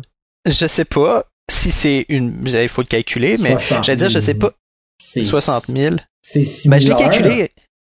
Je l'ai calculé, c'est 50 jours non-stop, je pense. Parce que je l'ai noté quelque part. ouais, ouais, je, je me souviens que tu l'as noté. Ouais, c'est ça, je l'ai noté quelque part, je le retrouve plus dans les notes, mais c'est genre 50 heures de, de, de jeu non-stop, là. C'est genre, tu fais que ça. Tu te nourris pas, tu dors pas. Euh, 50 jours. Euh, mais, euh, Wow. ce, ce jeu... ça fait pas de sens. Euh, Non, non, c'est six semaines. Six semaines. C'est Ouais. pas exactement 50 jours. là. Ah, Ouais, écoute, hey, 6, fois, 6 fois 7, ça fait 42. Ouais. 41.6 jours. Mais quand même, effectivement, là, si tu veux manger, Ouais. dormir, là, t'en as au moins pour euh, C'est 150 jours. là. C'est ça, 9 Bref. heures de sommeil dans 6 semaines, c'est pas beaucoup. C'est ça. De, de toute façon, dès, dès que tu dépasses le 12 heures de jeu, euh, généralement, on dit ton jeu, il est fucking long, là. Donc, euh, donc, euh, euh, le jeu euh, peut se jouer à deux en affrontement, un qui joue les alliés, l'autre qui joue l'axe, mais il est recommandé d'y jouer à 10 avec Oui, cinq on sait personnes que- dans recueillir des gens pendant aussi longtemps, ça se fait bien. hein? Non, mais je disais que ça, ça coupe le temps de jeu euh, si tu joues à plusieurs parce que comme ça, tu as moins de trucs à t'occuper toi. Euh, tu divises le travail. Euh, et donc, ça serait Ah. plutôt estimé à 1200 heures si tu le joues à 10. Par personne. Euh... puis j'imagine que là, il faut prendre en compte que tout le monde connaît le jeu puis qu'il y a personne qui niaise pour euh, faire comme attends, ça fonctionne comment là? Je pense que c'est c'est- c'est en le jouant sérieusement et organisé là. Tu sais, tout le monde a lu la règle avant puis tout le monde maîtrise ses affaires. Bref. Euh... et donc, elle est folle. Et ça, et ça c'est si tu joues pas en, euh, en mail, euh, en, en mail to mail. Euh, play by turn, turn, turn by turn. Ouais. Ouais. Et donc, euh, il, propose de diviser en cinq, euh, en cinq membres d'une équipe. Je vous dis rapidement les membres d'une équipe parce que c'est quand même intéressant. Ça, ça nous parle un peu de ce qu'est le jeu. Euh, euh, ça a quand même un feeling méga game à un certain degré. Quand t'es rendu à 10 avec chacun qui a des tâches vraiment spécifiques dans le jeu, euh, pour un jeu qui, qui a une forme de simulation. Euh, donc, euh, tu as un commandant en chef qui s'occupe, dans le fond, de la stratégie générale, un, un, responsable de la logistique qui doit s'occuper de tout ce qui est rapport avec euh, ben, les, ressources, les, ressources, c'est le ravitaillement, etc. Euh, donc des, les, les, convois de camions puis de navals pour pouvoir amener toutes les ressources nécessaires, etc. Euh, le commandant de la, zone arrière, en gros, c'est celui qui s'occupe de, euh, de fournir toutes les, tout ce qu'a besoin le front. Euh, il s'occupe de la sécurité, euh, des prisonniers, de la construction, bref. oui, oui, il y a des règles pour les prisonniers. Puis en tout cas, c'est voilà. T'as le commandant de l'air, donc lui c'est. Sylvain. Quoi? Tu m'étonnes qu'il y a des règles pour ça, ça a l'air basic. Là. Ben ouais, c'est ça. Il y a le commandant de l'air qui lui s'occupe du des pilotes et des avions parce qu'il faut que tu t'occupes de chacun de tes pilotes, où est-ce qu'il est, puis qu'est-ce qui se passe avec lui, euh, en plus de t'occuper des, des, avions qui vont piloter. Donc tu planifies les missions aériennes, les déploiements, etc. évidemment, tu as le commandant de la ligne de front qui s'occupe des combats à proprement parler, des déplacements de troupes. Euh, donc, donc, on voit déjà que c'est un jeu qui englobe vraiment beaucoup de choses. C'est un méga game, là. Ah, ah, oui, à un certain degré, mais juste sur la table. Tu sais, il y, a, pas ce côté de tu te promènes, tu discutes avec des, des gens de d'autres équipes et tout ça. Tu es vraiment t'es une équipe puis tu ferais front puis voilà. Ben en même temps, euh, écoute, euh, tu sais, si je suis pogné pendant 49 jours, euh, j'ai comme pas le choix de de parler avec les autres. ouais ouais. Euh, c'était peut-être trop occupé, t'as peut-être même pas le temps de leur parler. Ouais, ça. euh, et donc, juste pour vous donner une idée de ce que contient la boîte, euh, il y a une, une, un plan de jeu qui représente 8 km de, de, de terrain. Qui est pas très gros, là. Ce qui est pas très gros. Il fait à peu près 3 mètres, le plan de jeu. Donc déjà, il faut que tu aies la table pour le poser. Pis tu joues à ça à terre, courbé tout le long. Sur BGG, il y a une photo d'un enfant qui est couché à côté de du truc de jeu, puis ça prend au moins deux enfants et demi pour faire euh, le truc là. Aïe aïe. euh, il faut 1000 eh ben pas il faut euh, le jeu vient avec 1600 petits euh, marqueurs donc de tes unités et autres là, des petits puis on est dans du vieux jeu, donc c'est des petits cartons, là. Des, des petits cartons carrés, là. ouais, c'est ça. T'en as 1600. c'est ça. Donc, euh, à trier, ça doit être l'horreur. Euh, il y a six livres qui viennent avec, ben six livrets. Un qui est, bon, des informations historiques, donc c'est cool. 16 pages pour euh, en apprendre plus.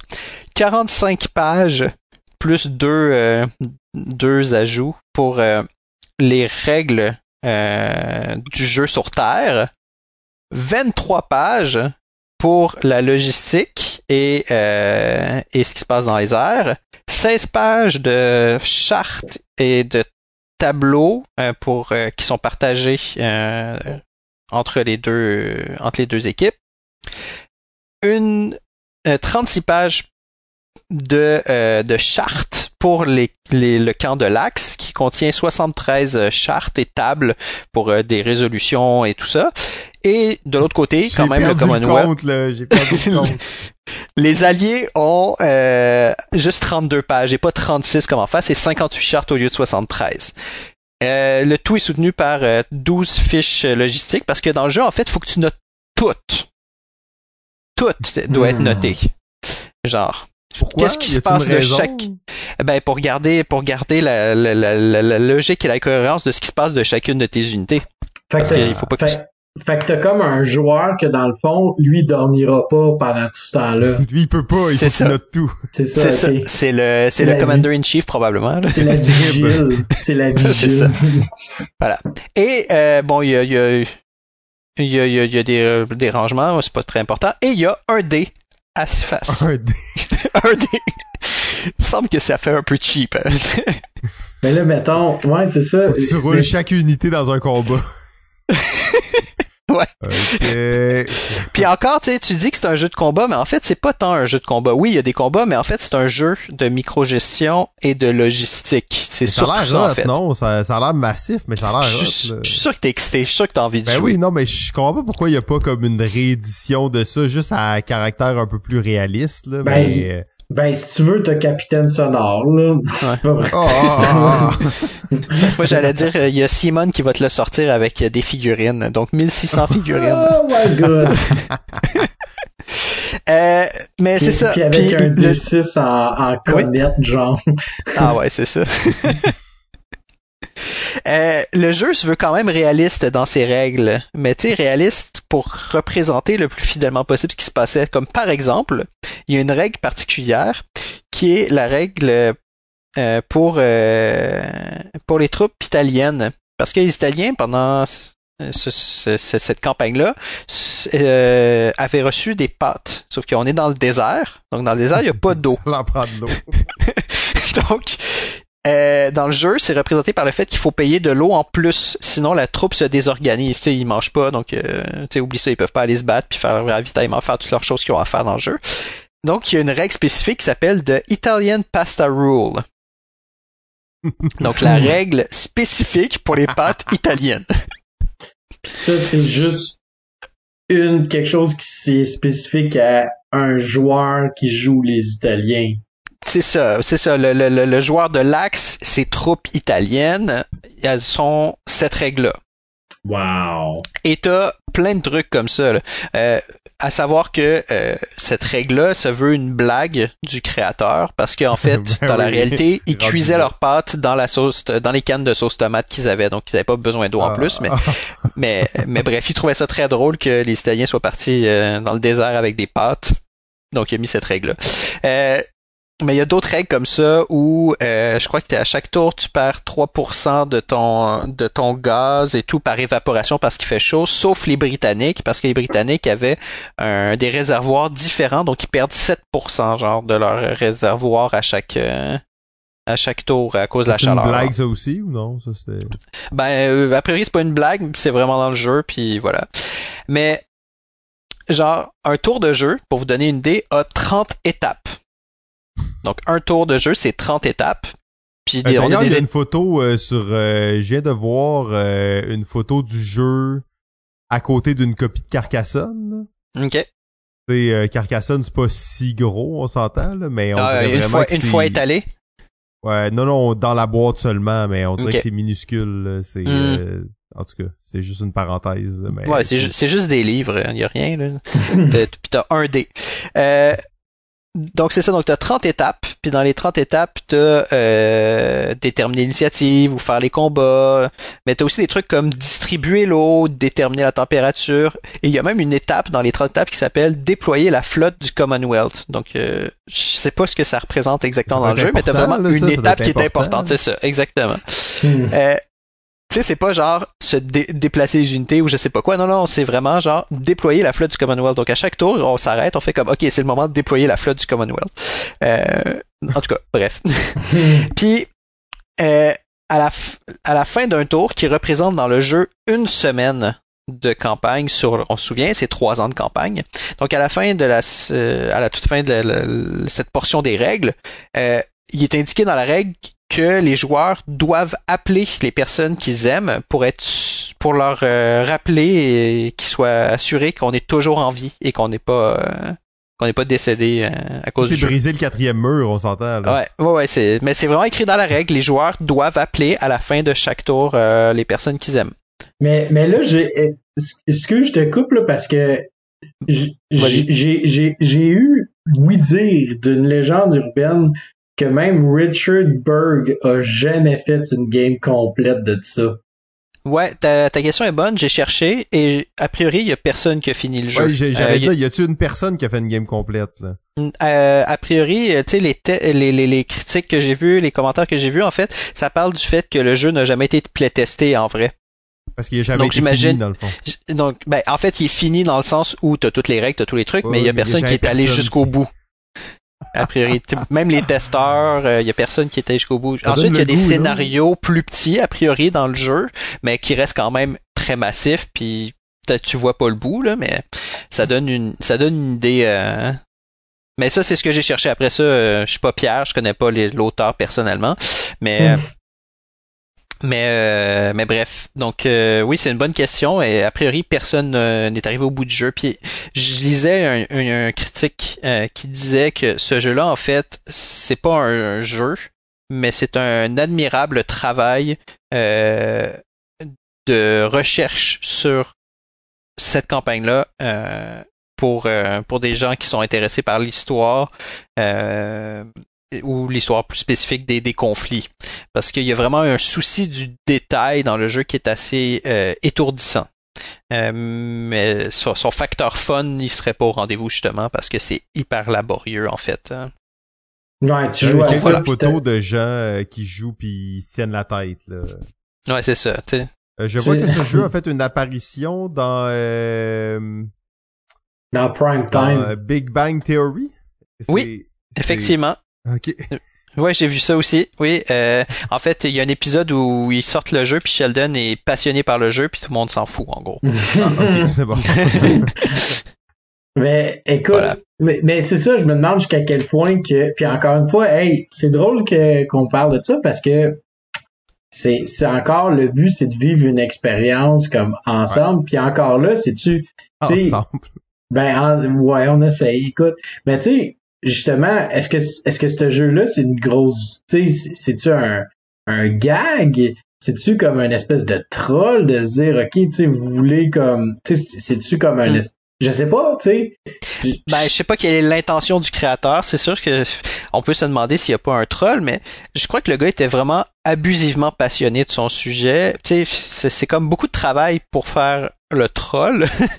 puis, tu sais, j'ai vu des, hmm. j'ai allé lire, il y a des gens qui ont joué puis qui ont tiré un certain fun, euh, des parties quand même relativement récentes. Tu sais, il y a genre 10 ans, j'arrivais à trouver des gens qui avaient joué, mais ils automatisaient plusieurs choses avec des fichiers Excel, des trucs comme ça. Là. Ah ben j'en doute pas là, tu sais. Hmm. Mais euh, mais c'est que Richard Berg, euh, tu sais, il y a quand même il y a quand même beaucoup euh, tu sais, il y a beaucoup de cordes à son arc là, je veux dire.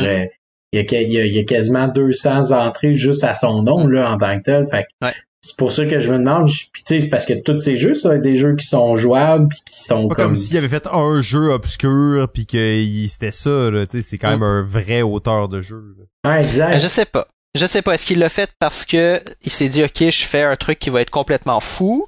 Euh, est-ce que c'est une volonté d'essayer de passer un petit peu à l'histoire dans le monde du jeu en faisant un jeu qui qui, qui, qui complètement, tu sais, qui fait que justement j'en parle aujourd'hui puis je parle pas de 12 000 autres wargames qui sont sortis. Ouais, c'est ça. Euh, je, je sais pas, je sais pas. c'est très dur. J'ai pas réussi à trouver de en tout cas, d'entrevues de lui ou des trucs comme ça, mais euh, ça reste quand même quelque chose d'assez d'assez euh, d'assez marquant ben euh, dans l'histoire du jeu. mais hein, puis puis tu sais en fait dans toutes les campagnes Kickstarter qu'on a actuellement, il y en a beaucoup qui vont se vanter d'avoir des centaines et des centaines d'heures, des milliers d'heures. Mais je pense que le seul jeu, tu sais, je pense pas qu'il y aurait une compagnie sur Kickstarter qui va pouvoir se vanter de dire moi j'ai fait un jeu puis tu peux avoir 60 000 heures sais 60 000 minutes pardon de jeu là tu sais. Ouais, c'est pas des campagnes et des extensions c'est une partie là c'est encore plus extraordinaire ouais c'est ça tu sais. Mais euh, ben, euh, oui c'est c'est quand même assez incroyable euh, ça, ça nous amène au, peut-être que Sylvain, tu vas enchaîner sur euh, sur l'autre jeu que tu voulais nous parler. Si tu veux, si tu veux, là on va changer. Pod, là, on s'entend. Ouais, c'est ça. On va partir ben, complètement ailleurs. C'est pour ça que c'est intéressant. Hein. mais mais je trouve que c'est intéressant de parler de ce de ce jeu-là et euh, c'est un jeu que vous avez sûrement tous et toutes joué. Euh, que les, tout le monde qui nous écoute a sûrement déjà joué, c'est le jeu Guess Who? Qui est-ce? Euh, mais si jamais pour une raison très obscure, vous ne connaissez pas ce jeu-là, c'est un principe très simple. On a une série de personnages dont on voit uniquement le visage. Chaque joueur a la même série de personnages et on pige au hasard un personnage parmi ceux-ci et on doit identifier celui qui a pigé notre adversaire en lui posant des questions sur des caractéristiques physiques. Donc, euh, est-ce que mon personnage, ton personnage a les yeux bleus, oui ou non? Et selon la réponse, on peut éliminer les possibilités. L'objectif, c'est de réussir à trouver avant son adversaire. Principe très simple, euh, ce qui en fait qu'aujourd'hui encore euh, le jeu est joué et connu, à mon sens. Mais là où je veux m'attarder, c'est plus sur le créateur en fait, c'est un groupe, euh, un groupe, un, couple qui a créé le jeu. C'est Théo et Aura Coster. Hmm. Euh, euh, ils ont lancé le. C'est un couple qui a lancé une série de jeux quand même, ben, une série, plusieurs jeux qui sont quand même connus. et Théo, Théo Coster, ce qui est particulier avec lui, c'est que c'est un survivant de la Shoah et c'est un ancien collègue de classe d'Anne Frank. Oh. Ouais. Euh, c'est, c'est, il, est allé en Israël après la deuxième guerre mondiale et il a rencontré euh, Aura euh, là-bas. Ils, se sont mis ensemble et ils sont mis à créer des jeux et des jouets ensemble. Et Guess Who en est un de ces jeux? un autre des jeux qui, qu'ils ont créé ensemble, c'est Unanimo que vous avez peut-être déjà joué, qui est qui a encore des rééditions aujourd'hui, qui est c'est Cocktail Game qui l'édite un jeu de, il faut penser à la même chose en gros. Et probablement un des trucs que tout le monde connaît aujourd'hui, euh, c'est le jeu Puppet. le jeu Puppet? ouais, Puppet. Tu sais, le, petit machin là, que tu appuies sur les petites bulles. Ouais, c'est pas un jeu, ça? Oui, c'est un jeu. Ah, ok. Il y a des règles. C'est oh. vraiment un jeu à la base. Ah oui, Théo et Aura. Oui, oui, oui, c'est un jeu de, de, de, de, pas de Mancala, là, mais un peu. Ouais, ouais c'est un dérivé des jeux NIM. Ouais, ok. C'est ça, c'est un dérivé des jeux NIM, mais c'est quand même l'objet en soi. Euh, c'est, c'est eux qui l'avaient inventé. Euh, en fait, pour la petite histoire, c'est genre, elle, son amie est morte du, une de ses amies est morte d'un cancer du sein, puis elle a rêvé à des seins pendant la nuit. Puis le lendemain, elle a parlé avec, à Théo, puis ils ont imaginé un petit truc justement de, de comme de sein sur lequel tu appuies. What the... Ouais, ouais, c'est vraiment ça l'histoire. Euh, j'ai parlé avec euh, avec l'éditeur de Popit qui m'a qui m'a raconté ça. Mais bref, donc euh, c'est ça. Donc Théo et euh, Aura Coster ont créé ont créé Guess Petite chose rigolote, publicité télévisée. Euh, le jeu sort en 79, euh, les publicités télévisées qui visent les enfants. Ici, on n'a pas ça à cause de la législation euh, qui interdit la publicité ciblée aux enfants, mais aux États-Unis, il y a plein de pubs. Puis dans les publicités télévisées, les personnages parlaient. puis ça leur a causé des petits soucis parce que les gens s'attendaient à ce que les personnages parlent dans leur jeu. Ah, jeu électronique et tout. Ouais, c'est ça. Donc, à la fin de chacune des publicités, vous irez voir sur YouTube, ils disent toujours très rapidement Games Cards do not actually talk. J'adore ça. Euh, et autre chose, l'édition originale n'avait qu'un seul personnage noir, c'est Anne. Puis ils se sont rendus compte que ça pouvait briser le jeu, donc ils l'ont blanchi pour simplifier. Oh, oh wow. Ouais. Il va falloir attendre les années 2000 pour que on voit des personnes noires revenir dans le jeu et en plus grande quantité. D'ailleurs, il y avait eu aussi une lettre qui avait été envoyée par un par un enfant qui demandait pourquoi est-ce qu'il y a seulement quatre femmes sur la vingtaine de personnages D'ailleurs, maintenant, il y en a plus, sinon dans les versions. Ouais, c'est ça, c'est ça. C'est ça, il y a des, versions plus récentes. Puis euh, il y a aussi beaucoup d'autres euh, variations du jeu avec d'autres éléments que des visages et du profilage. Ben oui, c'est sûr, là, mais t'as des versions. Mais c'est T'as des versions aussi qui ont été faites là en fonction de des versions maison là, qui ont été faites euh, selon plein de différentes euh, Sylvain, euh, toi, tu as une version. Euh... Ah, je ne suis pas possesseur de la version, mais effectivement. C'est ça. Dans, dans, votre dans votre groupe ludique, il y a une version qui circule qui est assez unique de Guessou. Et euh, d'ailleurs, je, je t'ai, j'ai volé l'idée de cette version parce que je la trouvais trop bonne. Mais je vais te laisser le, plaisir de la partager. Je pense que c'est une belle variation sur mm. Guess Who. Ouais, effectivement. Euh, c'est remplacer tous les personnages par des personnes de ton entourage, de gens qui se connaissent les uns les autres. Donc, euh, il y a un plaisir peut-être des fois à la limite malsain de s'amuser à euh, jouer avec ses amis et son entourage. Et les questions débordent les caractéristiques physiques et s'en vont plutôt vers des vers ce qu'on sait de chacun et chacune autour de nous. Euh, ah, mais même, tu vois, ce qui est drôle, c'est que moi, la version que j'ai jouée avec ton groupe, ce n'était pas exactement ça. C'est ça, c'est ça, mais c'est pas encore, ah. c'est ça. Mais là, ah, tu peux aller à un niveau plus loin. Euh, il pige, euh, il pige deux personnes au hasard et ils forment un couple secret. Et là, il faut que tu découvres quel est le couple dans ce groupe d'amis. Ah. Donc, euh, ben là, ça fait des couples complètement, euh, complètement c'est ça, farfelus. En fait, c'est qu'au lieu d'avoir un à trouver, t'as deux. Fait que tu poses une question sur un couple de deux. C'est ça. Est-ce qu'ils feraient telles activités ensemble? C'est comme des choses euh, quand même très drôles. Ça me fait beaucoup penser à euh, le jeu Unusual Suspect d'ailleurs, là, que mm. plutôt que de se baser sur des euh, des, des principes, des, des, des, des, caractéristiques physiques, on doit on doit juger selon la de ce que la personne a l'air, est-ce qu'elle fêterait, est-ce qu'elle célébrerait la, la Saint-Valentin, tu sais? Mm. Euh, ouais.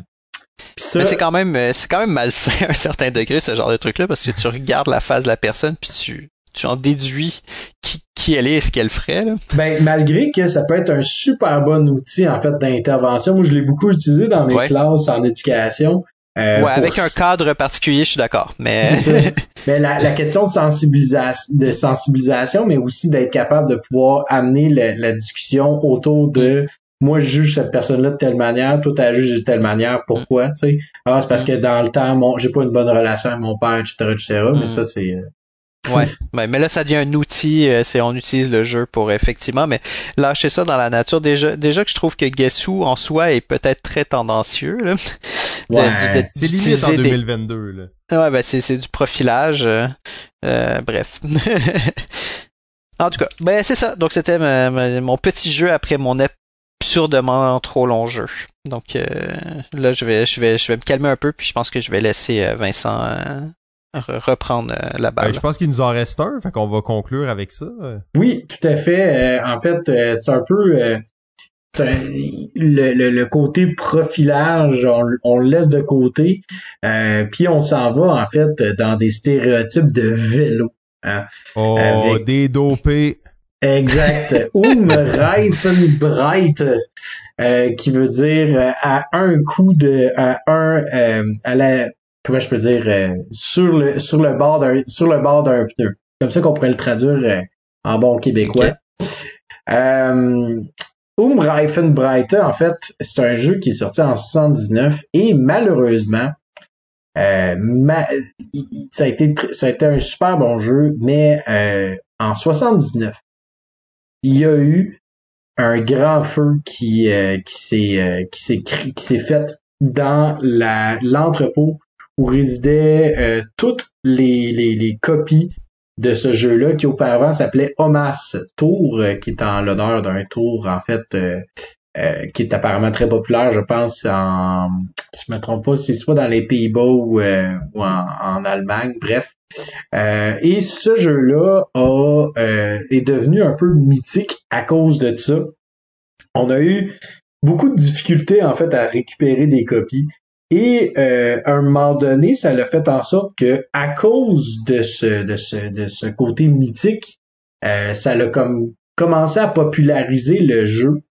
Euh, et surtout, c'est un jeu qui, dans lequel les joueurs vont incarner un groupe de vélos cyclistes. Donc, je ne sais pas pour vous les gars si vous connaissez beaucoup de jeux qui utilisent cette thématique-là à l'époque en 1979 à ma connaissance, il y en a pas beaucoup. Et euh, ben Même maintenant, il y en a peu des jeux de vélo. Il y en a quelques-uns, mais il y en a peu. Euh, on peut en nommer, mais moi j'adore les jeux de course de vélo. Dans le, je crois dans l'épisode précédent, Pierre parle d'un jeu de vélo. Euh... Ouais, de course, exactement. c'est ça. Je trouve ça drôle. C'est drôle qu'on ait qu'on ait deux jeux de, de vélo. Euh... Ben, c'est très intéressant. Ben, c'est important. Mais, mais c'est ça, mais c'est quand même, c'est quand même important de comprendre que le vélo, en fait, à cette époque-là, c'est c'est un des sports les plus les plus populaires en Europe. Mm. Là. c'est un mm. c'est un sport que les gens suivent là de façon assez assidue euh, parce que ben euh, les, les, les, Européens peuvent suivre leur vélo cycliste au travers de différentes pistes qui sont dans différents pays. Euh, donc c'est sûr certain que ce jeu-là a eu une espèce de reconnaissance parce que justement on parle d'un jeu qui d'un un jeu dans lequel on peut incarner en fait des, des personnes qui font du sport. Euh, donc le sport, c'est déjà là quelque chose qu'on voit qui est très très rare dans le jeu de société. On a essayé de faire différentes implémentations de, à différents égards, mais c'est pas un c'est pas un sujet qui, qui, est fréquent dans le jeu de société.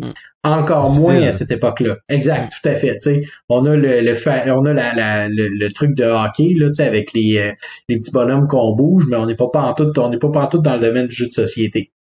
Euh, c'était tough, hein. J'aurais tellement aimé ça que ce soit bon, ces petites tapes de hockey-là, les genres de baby-foot du hockey. Ouais, c'est ça. Mais malheureusement, tu perdais tout le temps ta poque, là. Fait que là, tu la remplaçais pour euh, un épingle lapin, là, tu sais, ou quelque chose de même. Ça, ça, marchait jamais. mais, euh, mais ce qui est intéressant de Umreifenbreiter, en fait, c'est c'est tout le côté il y avait quand même des idées innovatrices, innovateurs, bref, des, des, très bonnes idées en fait à l'époque parce que c'est un, un, c'est un jeu de parcours, évidemment, un peu à la manière de bon Monopoly et compagnie. La petite twist, en fait, c'est que les joueurs reçoivent des cartes en début de partie et peuvent utiliser ces cartes-là plutôt que de rouler des dés. Ce qui va faire en sorte que tu as toujours ce choix stratégique à savoir est-ce que je roule des dés ou je m'assure d'avoir un 5 ou un 6. Euh, évidemment, une fois que tu utilises tes cartes, ben elles sont défaussées. Et non seulement ça, on avait aussi un principe de drafting. Le drafting, ça consiste à euh, suivre un vélo cycliste qui est en avant de soi euh, et on va profiter en fait de son élan pour éviter de faire face au vent, par exemple, aux intempéries. L'aspiration. Euh, exactement, c'est ça. Donc, il y a ce principe-là. Donc, à chaque fois que ton, à chaque fois qu'il y a un vélo cycliste devant toi qui prend de l'avance, le joueur a le choix soit de lancer les dés ou de jouer des cartes ou de lancer un dé et jouer une carte ou tout simplement de suivre celui qui est en avant. Euh, et l'autre chose qui est intéressante, c'est que sur le plateau, euh, si on regarde des, des, euh, des, images sur Board Game Geek. Euh, le plateau est constitué de euh, différentes sections. Les sections vont être de différentes couleurs et ces couleurs-là vont correspondre, par exemple, à une montagne qu'on devra monter. Donc, dans ce cas-ci, c'est une section qui est rouge. Et la section qui est rouge, c'est, un endroit où est-ce qu'on va en fait devoir euh, soustraire le nombre euh, le, le, nombre qui est inscrit sur la case où est-ce qu'on est, à notre jet de Donc, par exemple, si je commence mon tour sur une case moins 2 et que je roule un 10, ben, je vais pouvoir avancer de 8 cases. Évidemment, on est plusieurs joueurs sur le sur le plateau. chaque joueur a, je crois, quatre différents vélos cyclistes. Donc, il y a énormément, c'est très, très, très serré. On est très, très, très tassé là-dessus. euh, donc, faut vraiment s'assurer d'avoir euh, une, position stratégique sur le plateau. Euh, d'où la raison pour laquelle, justement, ce jeu-là est probablement vraiment, a vraiment sorti, en fait, du, du lot euh, à son époque. Parce que oui, ça reste un roll and move, mais avec tellement de subtilité, puis avec un positionnement qui est tellement important dans le jeu. Euh, puis d'ailleurs, il y a aussi une variante où est-ce que plutôt que d'utiliser certains, euh, certaines, euh, certaines, tu peux utiliser en fait volontairement, par exemple, une montagne ou utiliser en fait des, des chemins à l'extérieur de la course pour être capable de pouvoir avoir un un endroit là où tout simplement euh, aller quand la, la, piste est complète, mais aussi être capable d'essayer de, dépasser les autres. Et il y avait une règle particulière euh, qui avait été euh, qui avait été en fait fait en, en 79 à sa première édition, où les joueurs pouvaient décider de tricher. Et cette tricherie-là, ben, ça l'incluait de, de se droguer en fait. Fait que là, tu te ah droguais. Et comment est-ce que tu fais, en fait, pour ça? C'est que euh, pendant la, la pendant que tu fais cette, cette règle-là, tu vas choisir, en fait, euh, tu vas choisir combien tu roules sur le dé, mais tu vas devoir prendre une carte euh, de ce numéro-là. Et à la fin de la partie, tu as un paquet de cartes que tu vas devoir, euh, que, qu'on va sortir et on va révéler différentes cartes. Et si malheureusement, euh, je sais pas, moi, t'as décidé que t'allais rouler, t'allais ajouter un 6 à ton lancer, tu récupères une carte 6 et qu'à la fin de la partie, on tourne une carte 6, ben malheureusement, ton bonhomme s'est fait prendre à être drogué. Euh, donc, il perd automatiquement la course. Euh, je me souviens plus exactement si, euh, bon, euh, c'est tous tes, tes vélocyclistes qui perdent. mais bref, et en 92, ben, ils ont décidé de changer ça juste simplement pour rendre ça plus familial, c'est-à-dire qu'au lieu que de se droguer, ben, tu t'accroches après un, après un, après une voiture, là. puis tu le vois vraiment sur le plateau de, de oh. Ouais, c'est ça, tu le vois vraiment sur le, sur le plateau, là, des années 90, tu vois vraiment comme, c'est ça qu'on veut dire, le guys. C'est vraiment, on se tient après un, après un char. On ne se drogue pas dans le jeu. Euh, et euh, par le fait même que le jeu ait eu euh, une réédition en 92, ben il a gagné le Spiel cette année-là. Euh, probablement aussi parce qu'il y avait encore ce, côté-là un peu mythique par rapport au euh, par rapport au jeu. Et encore aujourd'hui, je vous dirais les gars, euh, j'ai moi j'ai essayé là, différents jeux de course. C'est pas mon style favori, c'est pas un style que je que je vais courir pour aller vérifier pour obtenir pour obtenir une copie d'un jeu de vélo cycliste. Mais Umreifenbreiter, je l'ai encore dans ma dans, dans, dans ma collection. Puis je dirais qu'il est vraiment difficile à battre. Euh, au niveau de la stratégie, au niveau euh, de, de, comment est-ce que on, euh, comment est-ce que le jeu est présenté, puis surtout aussi le l'amalgame des différentes décisions à prendre. Là, c'est vraiment un jeu qui, qui, qui, qui, dépasse les, les années. Puis même que je suis un peu déçu que ce jeu-là n'ait pas eu une, une nouvelle édition là, depuis 2002 parce que c'est super bon. C'est vraiment, vraiment solide comme jeu de course très facile à comprendre, très facile à, à saisir. On comprend rapidement. Le thème est super bien présenté. Euh, je sais pas. Je, je, me demande comment ça est-ce que ce jeu-là n'a pas encore été réédité? Puis c'est un jeu qui est familial. Là, c'est, c'est pas euh, pas compliqué. Surtout avec la nouvelle règle, on s'entend. C'est très très très familial. Donne le goût tu me donnes le goût de l'essayer, ça fait longtemps qu'il est dans ma liste, puis euh, effectivement, il est quand même pas nécessairement difficile à trouver, mais c'est pas un jeu qu'on qu'on voit partout là. Euh. Non, en effet. Euh... chez vous l'autre l'autre fois. T'as-tu la version Drug ou la version avec la voiture? Non, malheureusement, j'ai la version avec la voiture. Je pense que la oh. version Drug, c'est comme une version genre rendue mythique qui coûte super cher. Euh, D'ailleurs, je sais pas si vous avez, je sais pas si vous avez vu les prix, là, excusez, je fais un show du coq à mais euh, les prix de Campaign for North Africa, les jeux qui euh, sont mythiques. C'est 100 pièces, 500 pièces. On est-tu, on est-tu débile, les, les joueurs Pour de un jeu que tu sais que tu pourras jamais jouer, en fait. Ouais, c'est ça, exactement. Mais juste que non, tu... mais tu, mets ça dans ta Calax, puis quand j'entre en visite, tu dis, hey, j'ai un jeu qui joue en 6 000 heures, 60 000 heures. ouais, ouais, c'est ça que ça paraît bien. C'est, c'est, c'est du, euh, c'est, tu l'amènes partout où tu vas, puis c'est juste du lèche, euh, comment, que, comment que Pierre appelle ça, là? t'amènes des jeux partout le plus possible, t'en parles, puis tu dis, ah, on devrait jouer à ça, mais on n'y joue jamais. Euh, oh, fait que euh, fait que ça fait pas mal le tour en fait de Umreifenbreite. Euh, qui est un qui est un superbe jeu là, de course qui, euh, qui est encore aujourd'hui là à la cote puis qui a vraiment bien vieilli euh, c'est honnêtement on pourrait parler de Flamme Rouge Flamme Rouge c'est super bon mais on n'a pas le même, les, mêmes dilemmes, les mêmes enjeux que Breite peut nous offrir. Euh, puis le fait de devoir gérer quatre vélocyclistes en même temps, puis qu'on on score pas le premier arrivé, mais bel et bien la somme totale des des, euh, des, des, arrivées de nos vélocyclistes en, sais euh, un après l'autre. Ça, ça devient intéressant aussi parce qu'il y a tout le temps le dilemme de se dire, OK, lequel que j'avance, est-ce que lui avance, lequel qui va être en arrière, est-ce que est-ce que je le, je le, je le fais accélérer plus rapidement? Euh, cette carte-là, je la garde pour telle ou je l'utilise pour tel autre euh, vélocycliste? Euh, ça fait pas mal le tour, c'est ça. Petite note rapide, rapide, parce que je viens de me rendre compte là, de ça, mais l'illustrateur qui a fait ce jeu, c'est nul autre que Jan van Asteren. Oui, c'est vrai. Euh, ça, c'est un illustrateur, euh, bon, euh, originaire des Pays-Bas, mais qui est mythique pour ses, ses casse-têtes, en fait. Hein. C'est, vous avez probablement Mm. déjà vu ses dessins. très très BD européenne, là, mais c'est quand même quelqu'un d'assez d'assez reconnu. D'ailleurs, j'en ai deux juste derrière moi de, de ces puzzles à lui. Là.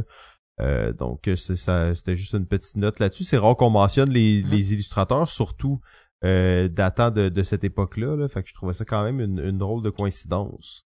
Ah, vraiment, tout à fait. Ouais, c'est bon que tu le mentionnes. Euh, le- les visuels m'étaient pas inconnus. Ça ben c'est quelque chose de style. c'était- j'étais comme ouais ouais, puis là, je me retourne, je vois deux deux casse-têtes juste derrière moi qui sont de lui.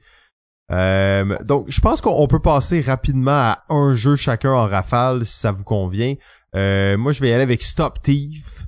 Stop Thief, euh, Robert Doyle, on a déjà parlé de, de, ce créateur-là euh, quand même assez assez important qui a travaillé sur des jeux euh, ben, comme le Electronic Battleship, euh, ce genre de choses.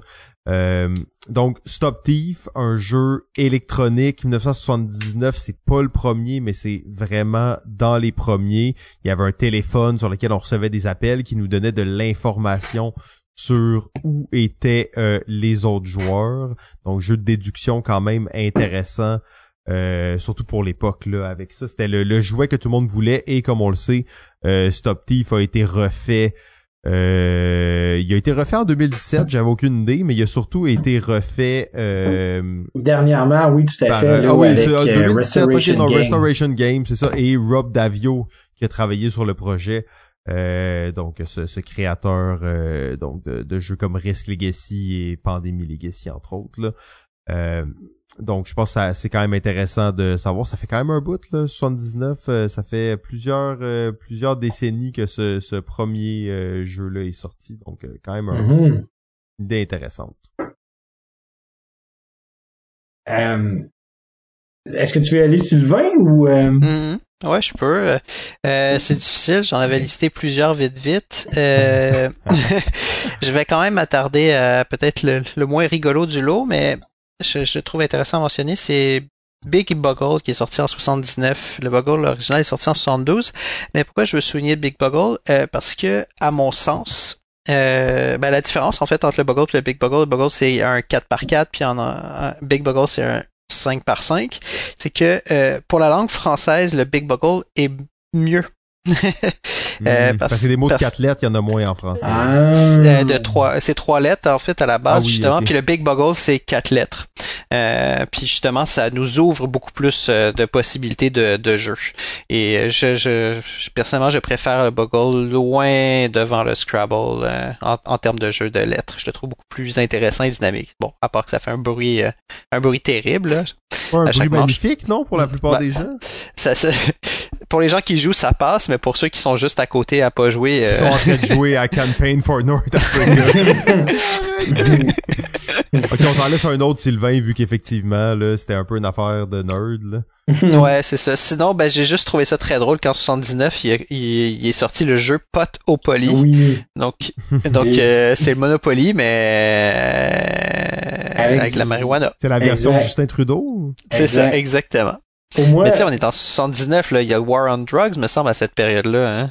ouais, puis mais, mais moi ce qui me fait le plus capoter, c'est que tu sais, il y a encore tu sais, il y a encore de quoi d'actuel là, tu sais, avec le pote, les les, Ben ouais. Iran- les Iraniens, tu sais Mm. ça là, tu sais. En tout cas, il y, a, il y a une conspiration derrière 79 puis 2022, c'est sûr. Il y, a, il y a une connexion, en fait, à faire, clairement. On le sait qu'il y a des cycles, hein, et 79, 2022, c'est, c'est connecté, là. C'est ça par la c'est ça. par la lune. Par le, le Voilà. mouton de, de terre, non? C'est quoi, la chèvre d'eau? Non, la pas. chèvre de terre. Chèvre Faudra de- demander à Monsieur Cossette Trudel. Exactement. Oh, tout est connecté, c'est connecté. On va se faire bannir de YouTube. Euh, puis de mon côté, en fait, euh, je vais, je- en fait, c'est pas lui que je veux mentionner. Ça reste quand même qu'on n'a pas, tu sais, on n'a pas nécessairement parlé de Magic Realms. Par- Oh, pour la simple et bonne. Mais c'est sûr qu'on n'en parlera pas. T'en as déjà parlé à l'épisode 2 de la saison 10. Bien dit. Pourquoi, pourquoi perdre du temps perdre du précieux temps de nos, de nos auditeurs quand ils peuvent aller à la saison 10, épisode 2, entendre parler de Magic Realms, qui d'ailleurs va avoir une réédition bientôt. Euh, un jeu qui est, qui est, mythique, qui est épique, hein? 400 pièces encore une fois les, euh, les copies. Euh, Puis c'est un, écoute, c'est c'est c'est Mage Knight sur, sur, sur le stéroïde. Hein? Vous pensez que Mage Knight c'est euh, c'est intense? Attendez de voir Magic Realm, ma gang de vous autres. Non, le jeu que je veux mentionner, euh, c'est pas nécessairement le jeu en tant que tel davantage qu'un designer que je trouve que on, il a vraiment perdu. En fait, tellement un, un designer underground funky, Tom Wham, avec euh, The, Awful, The Awful Green Things from Outer Space. Dans, en fait, le jeu, c'est simple, c'est euh, une version euh, une version cocasse de Alien. Fait que tu vas avoir un joueur qui va jouer l'équipage du vaisseau et l'autre qui va jouer les Awful Green Things. puis tu vas essayer de tuer toutes les Awful Green Things, mais tu sais pas c'est quoi que le gun va faire. Mais Tom Wham, c'est un... Euh, moi, je l'aime, je le trouve cool. Il, va vraiment dans plein de directions. Il est funky, il est funky à l'os dans ses, dans ses designs. Euh, puis je trouve que c'est un, c'est ça. Il a, comme arrêté là de faire des, des, des jeux en début 2010, mais c'était quand même un auteur qui proposait toujours des jeux euh, un peu particuliers. Puis ce que je trouve tellement bizarre, ce que je trouve vraiment ironique, c'est que euh, tous ces, pas mal de ces, de, de ces vieux jeux là, ben surtout Awful Green Things puis Kings of Kings and Things ont reçu des rééditions euh, en fait dans les débuts des années 2000, après ça 2010 aussi je pense. Euh, bref, il y, y, avait vraiment il y, a vraiment un petit côté le fun de Tom Wham comme, comme dire son nom, dans le fond, Tom Wham, c'est le fun de dire ça. là, tu parles de Tom Wham, tu m'obliges encore une fois à parler du jeu SimCity de Card Game. Ah! Euh, J'attends encore l'idée. Un jeu qui est sorti juste après euh, Magic the Gathering, dans la même lignée des Collectible Card Game. Euh, donc euh, c'est mais Tom Wham était là, était derrière ce projet en partie. Excusez, on a, on a fait un bon de 20 ans dans le temps. D'ailleurs, je m'en allais juste dire, euh, si j'ai bien compris, depuis le début, il y a toujours euh, Richard Garfield qui est mentionné. Ouais. ouais, ben là c'est. Ben voilà. C'est bon. C'est fait. Ouf, il nous restait. C'était minuit moins une parce qu'il était jeune en 79. Il avait 16 ans, je suis allé checker pendant que. Ah, ok, on vient d'en parler. C'est bon. Il devait jouer à, à Donjon Dragon quelque part. Là. Probablement, là. Exact. fait que. Bon, ben. Voilà. Messieurs, merci beaucoup pour, euh, pour ce fabuleux épisode. On aura dépassé un tout petit peu le temps, mais on s'entend quand on parle de jeux mythiques comme Dune ou encore d'un jeu de 60 000 heures. Euh, bon, vous nous excuserez, mais quand même, on avait un plan de match, on l'a suivi le plus fidèlement possible. Sylvain, Vincent, merci beaucoup pour, euh, pour cet épisode. Merci. Merci à toi, très apprécié. On se retrouve la semaine prochaine. Et bon jouage.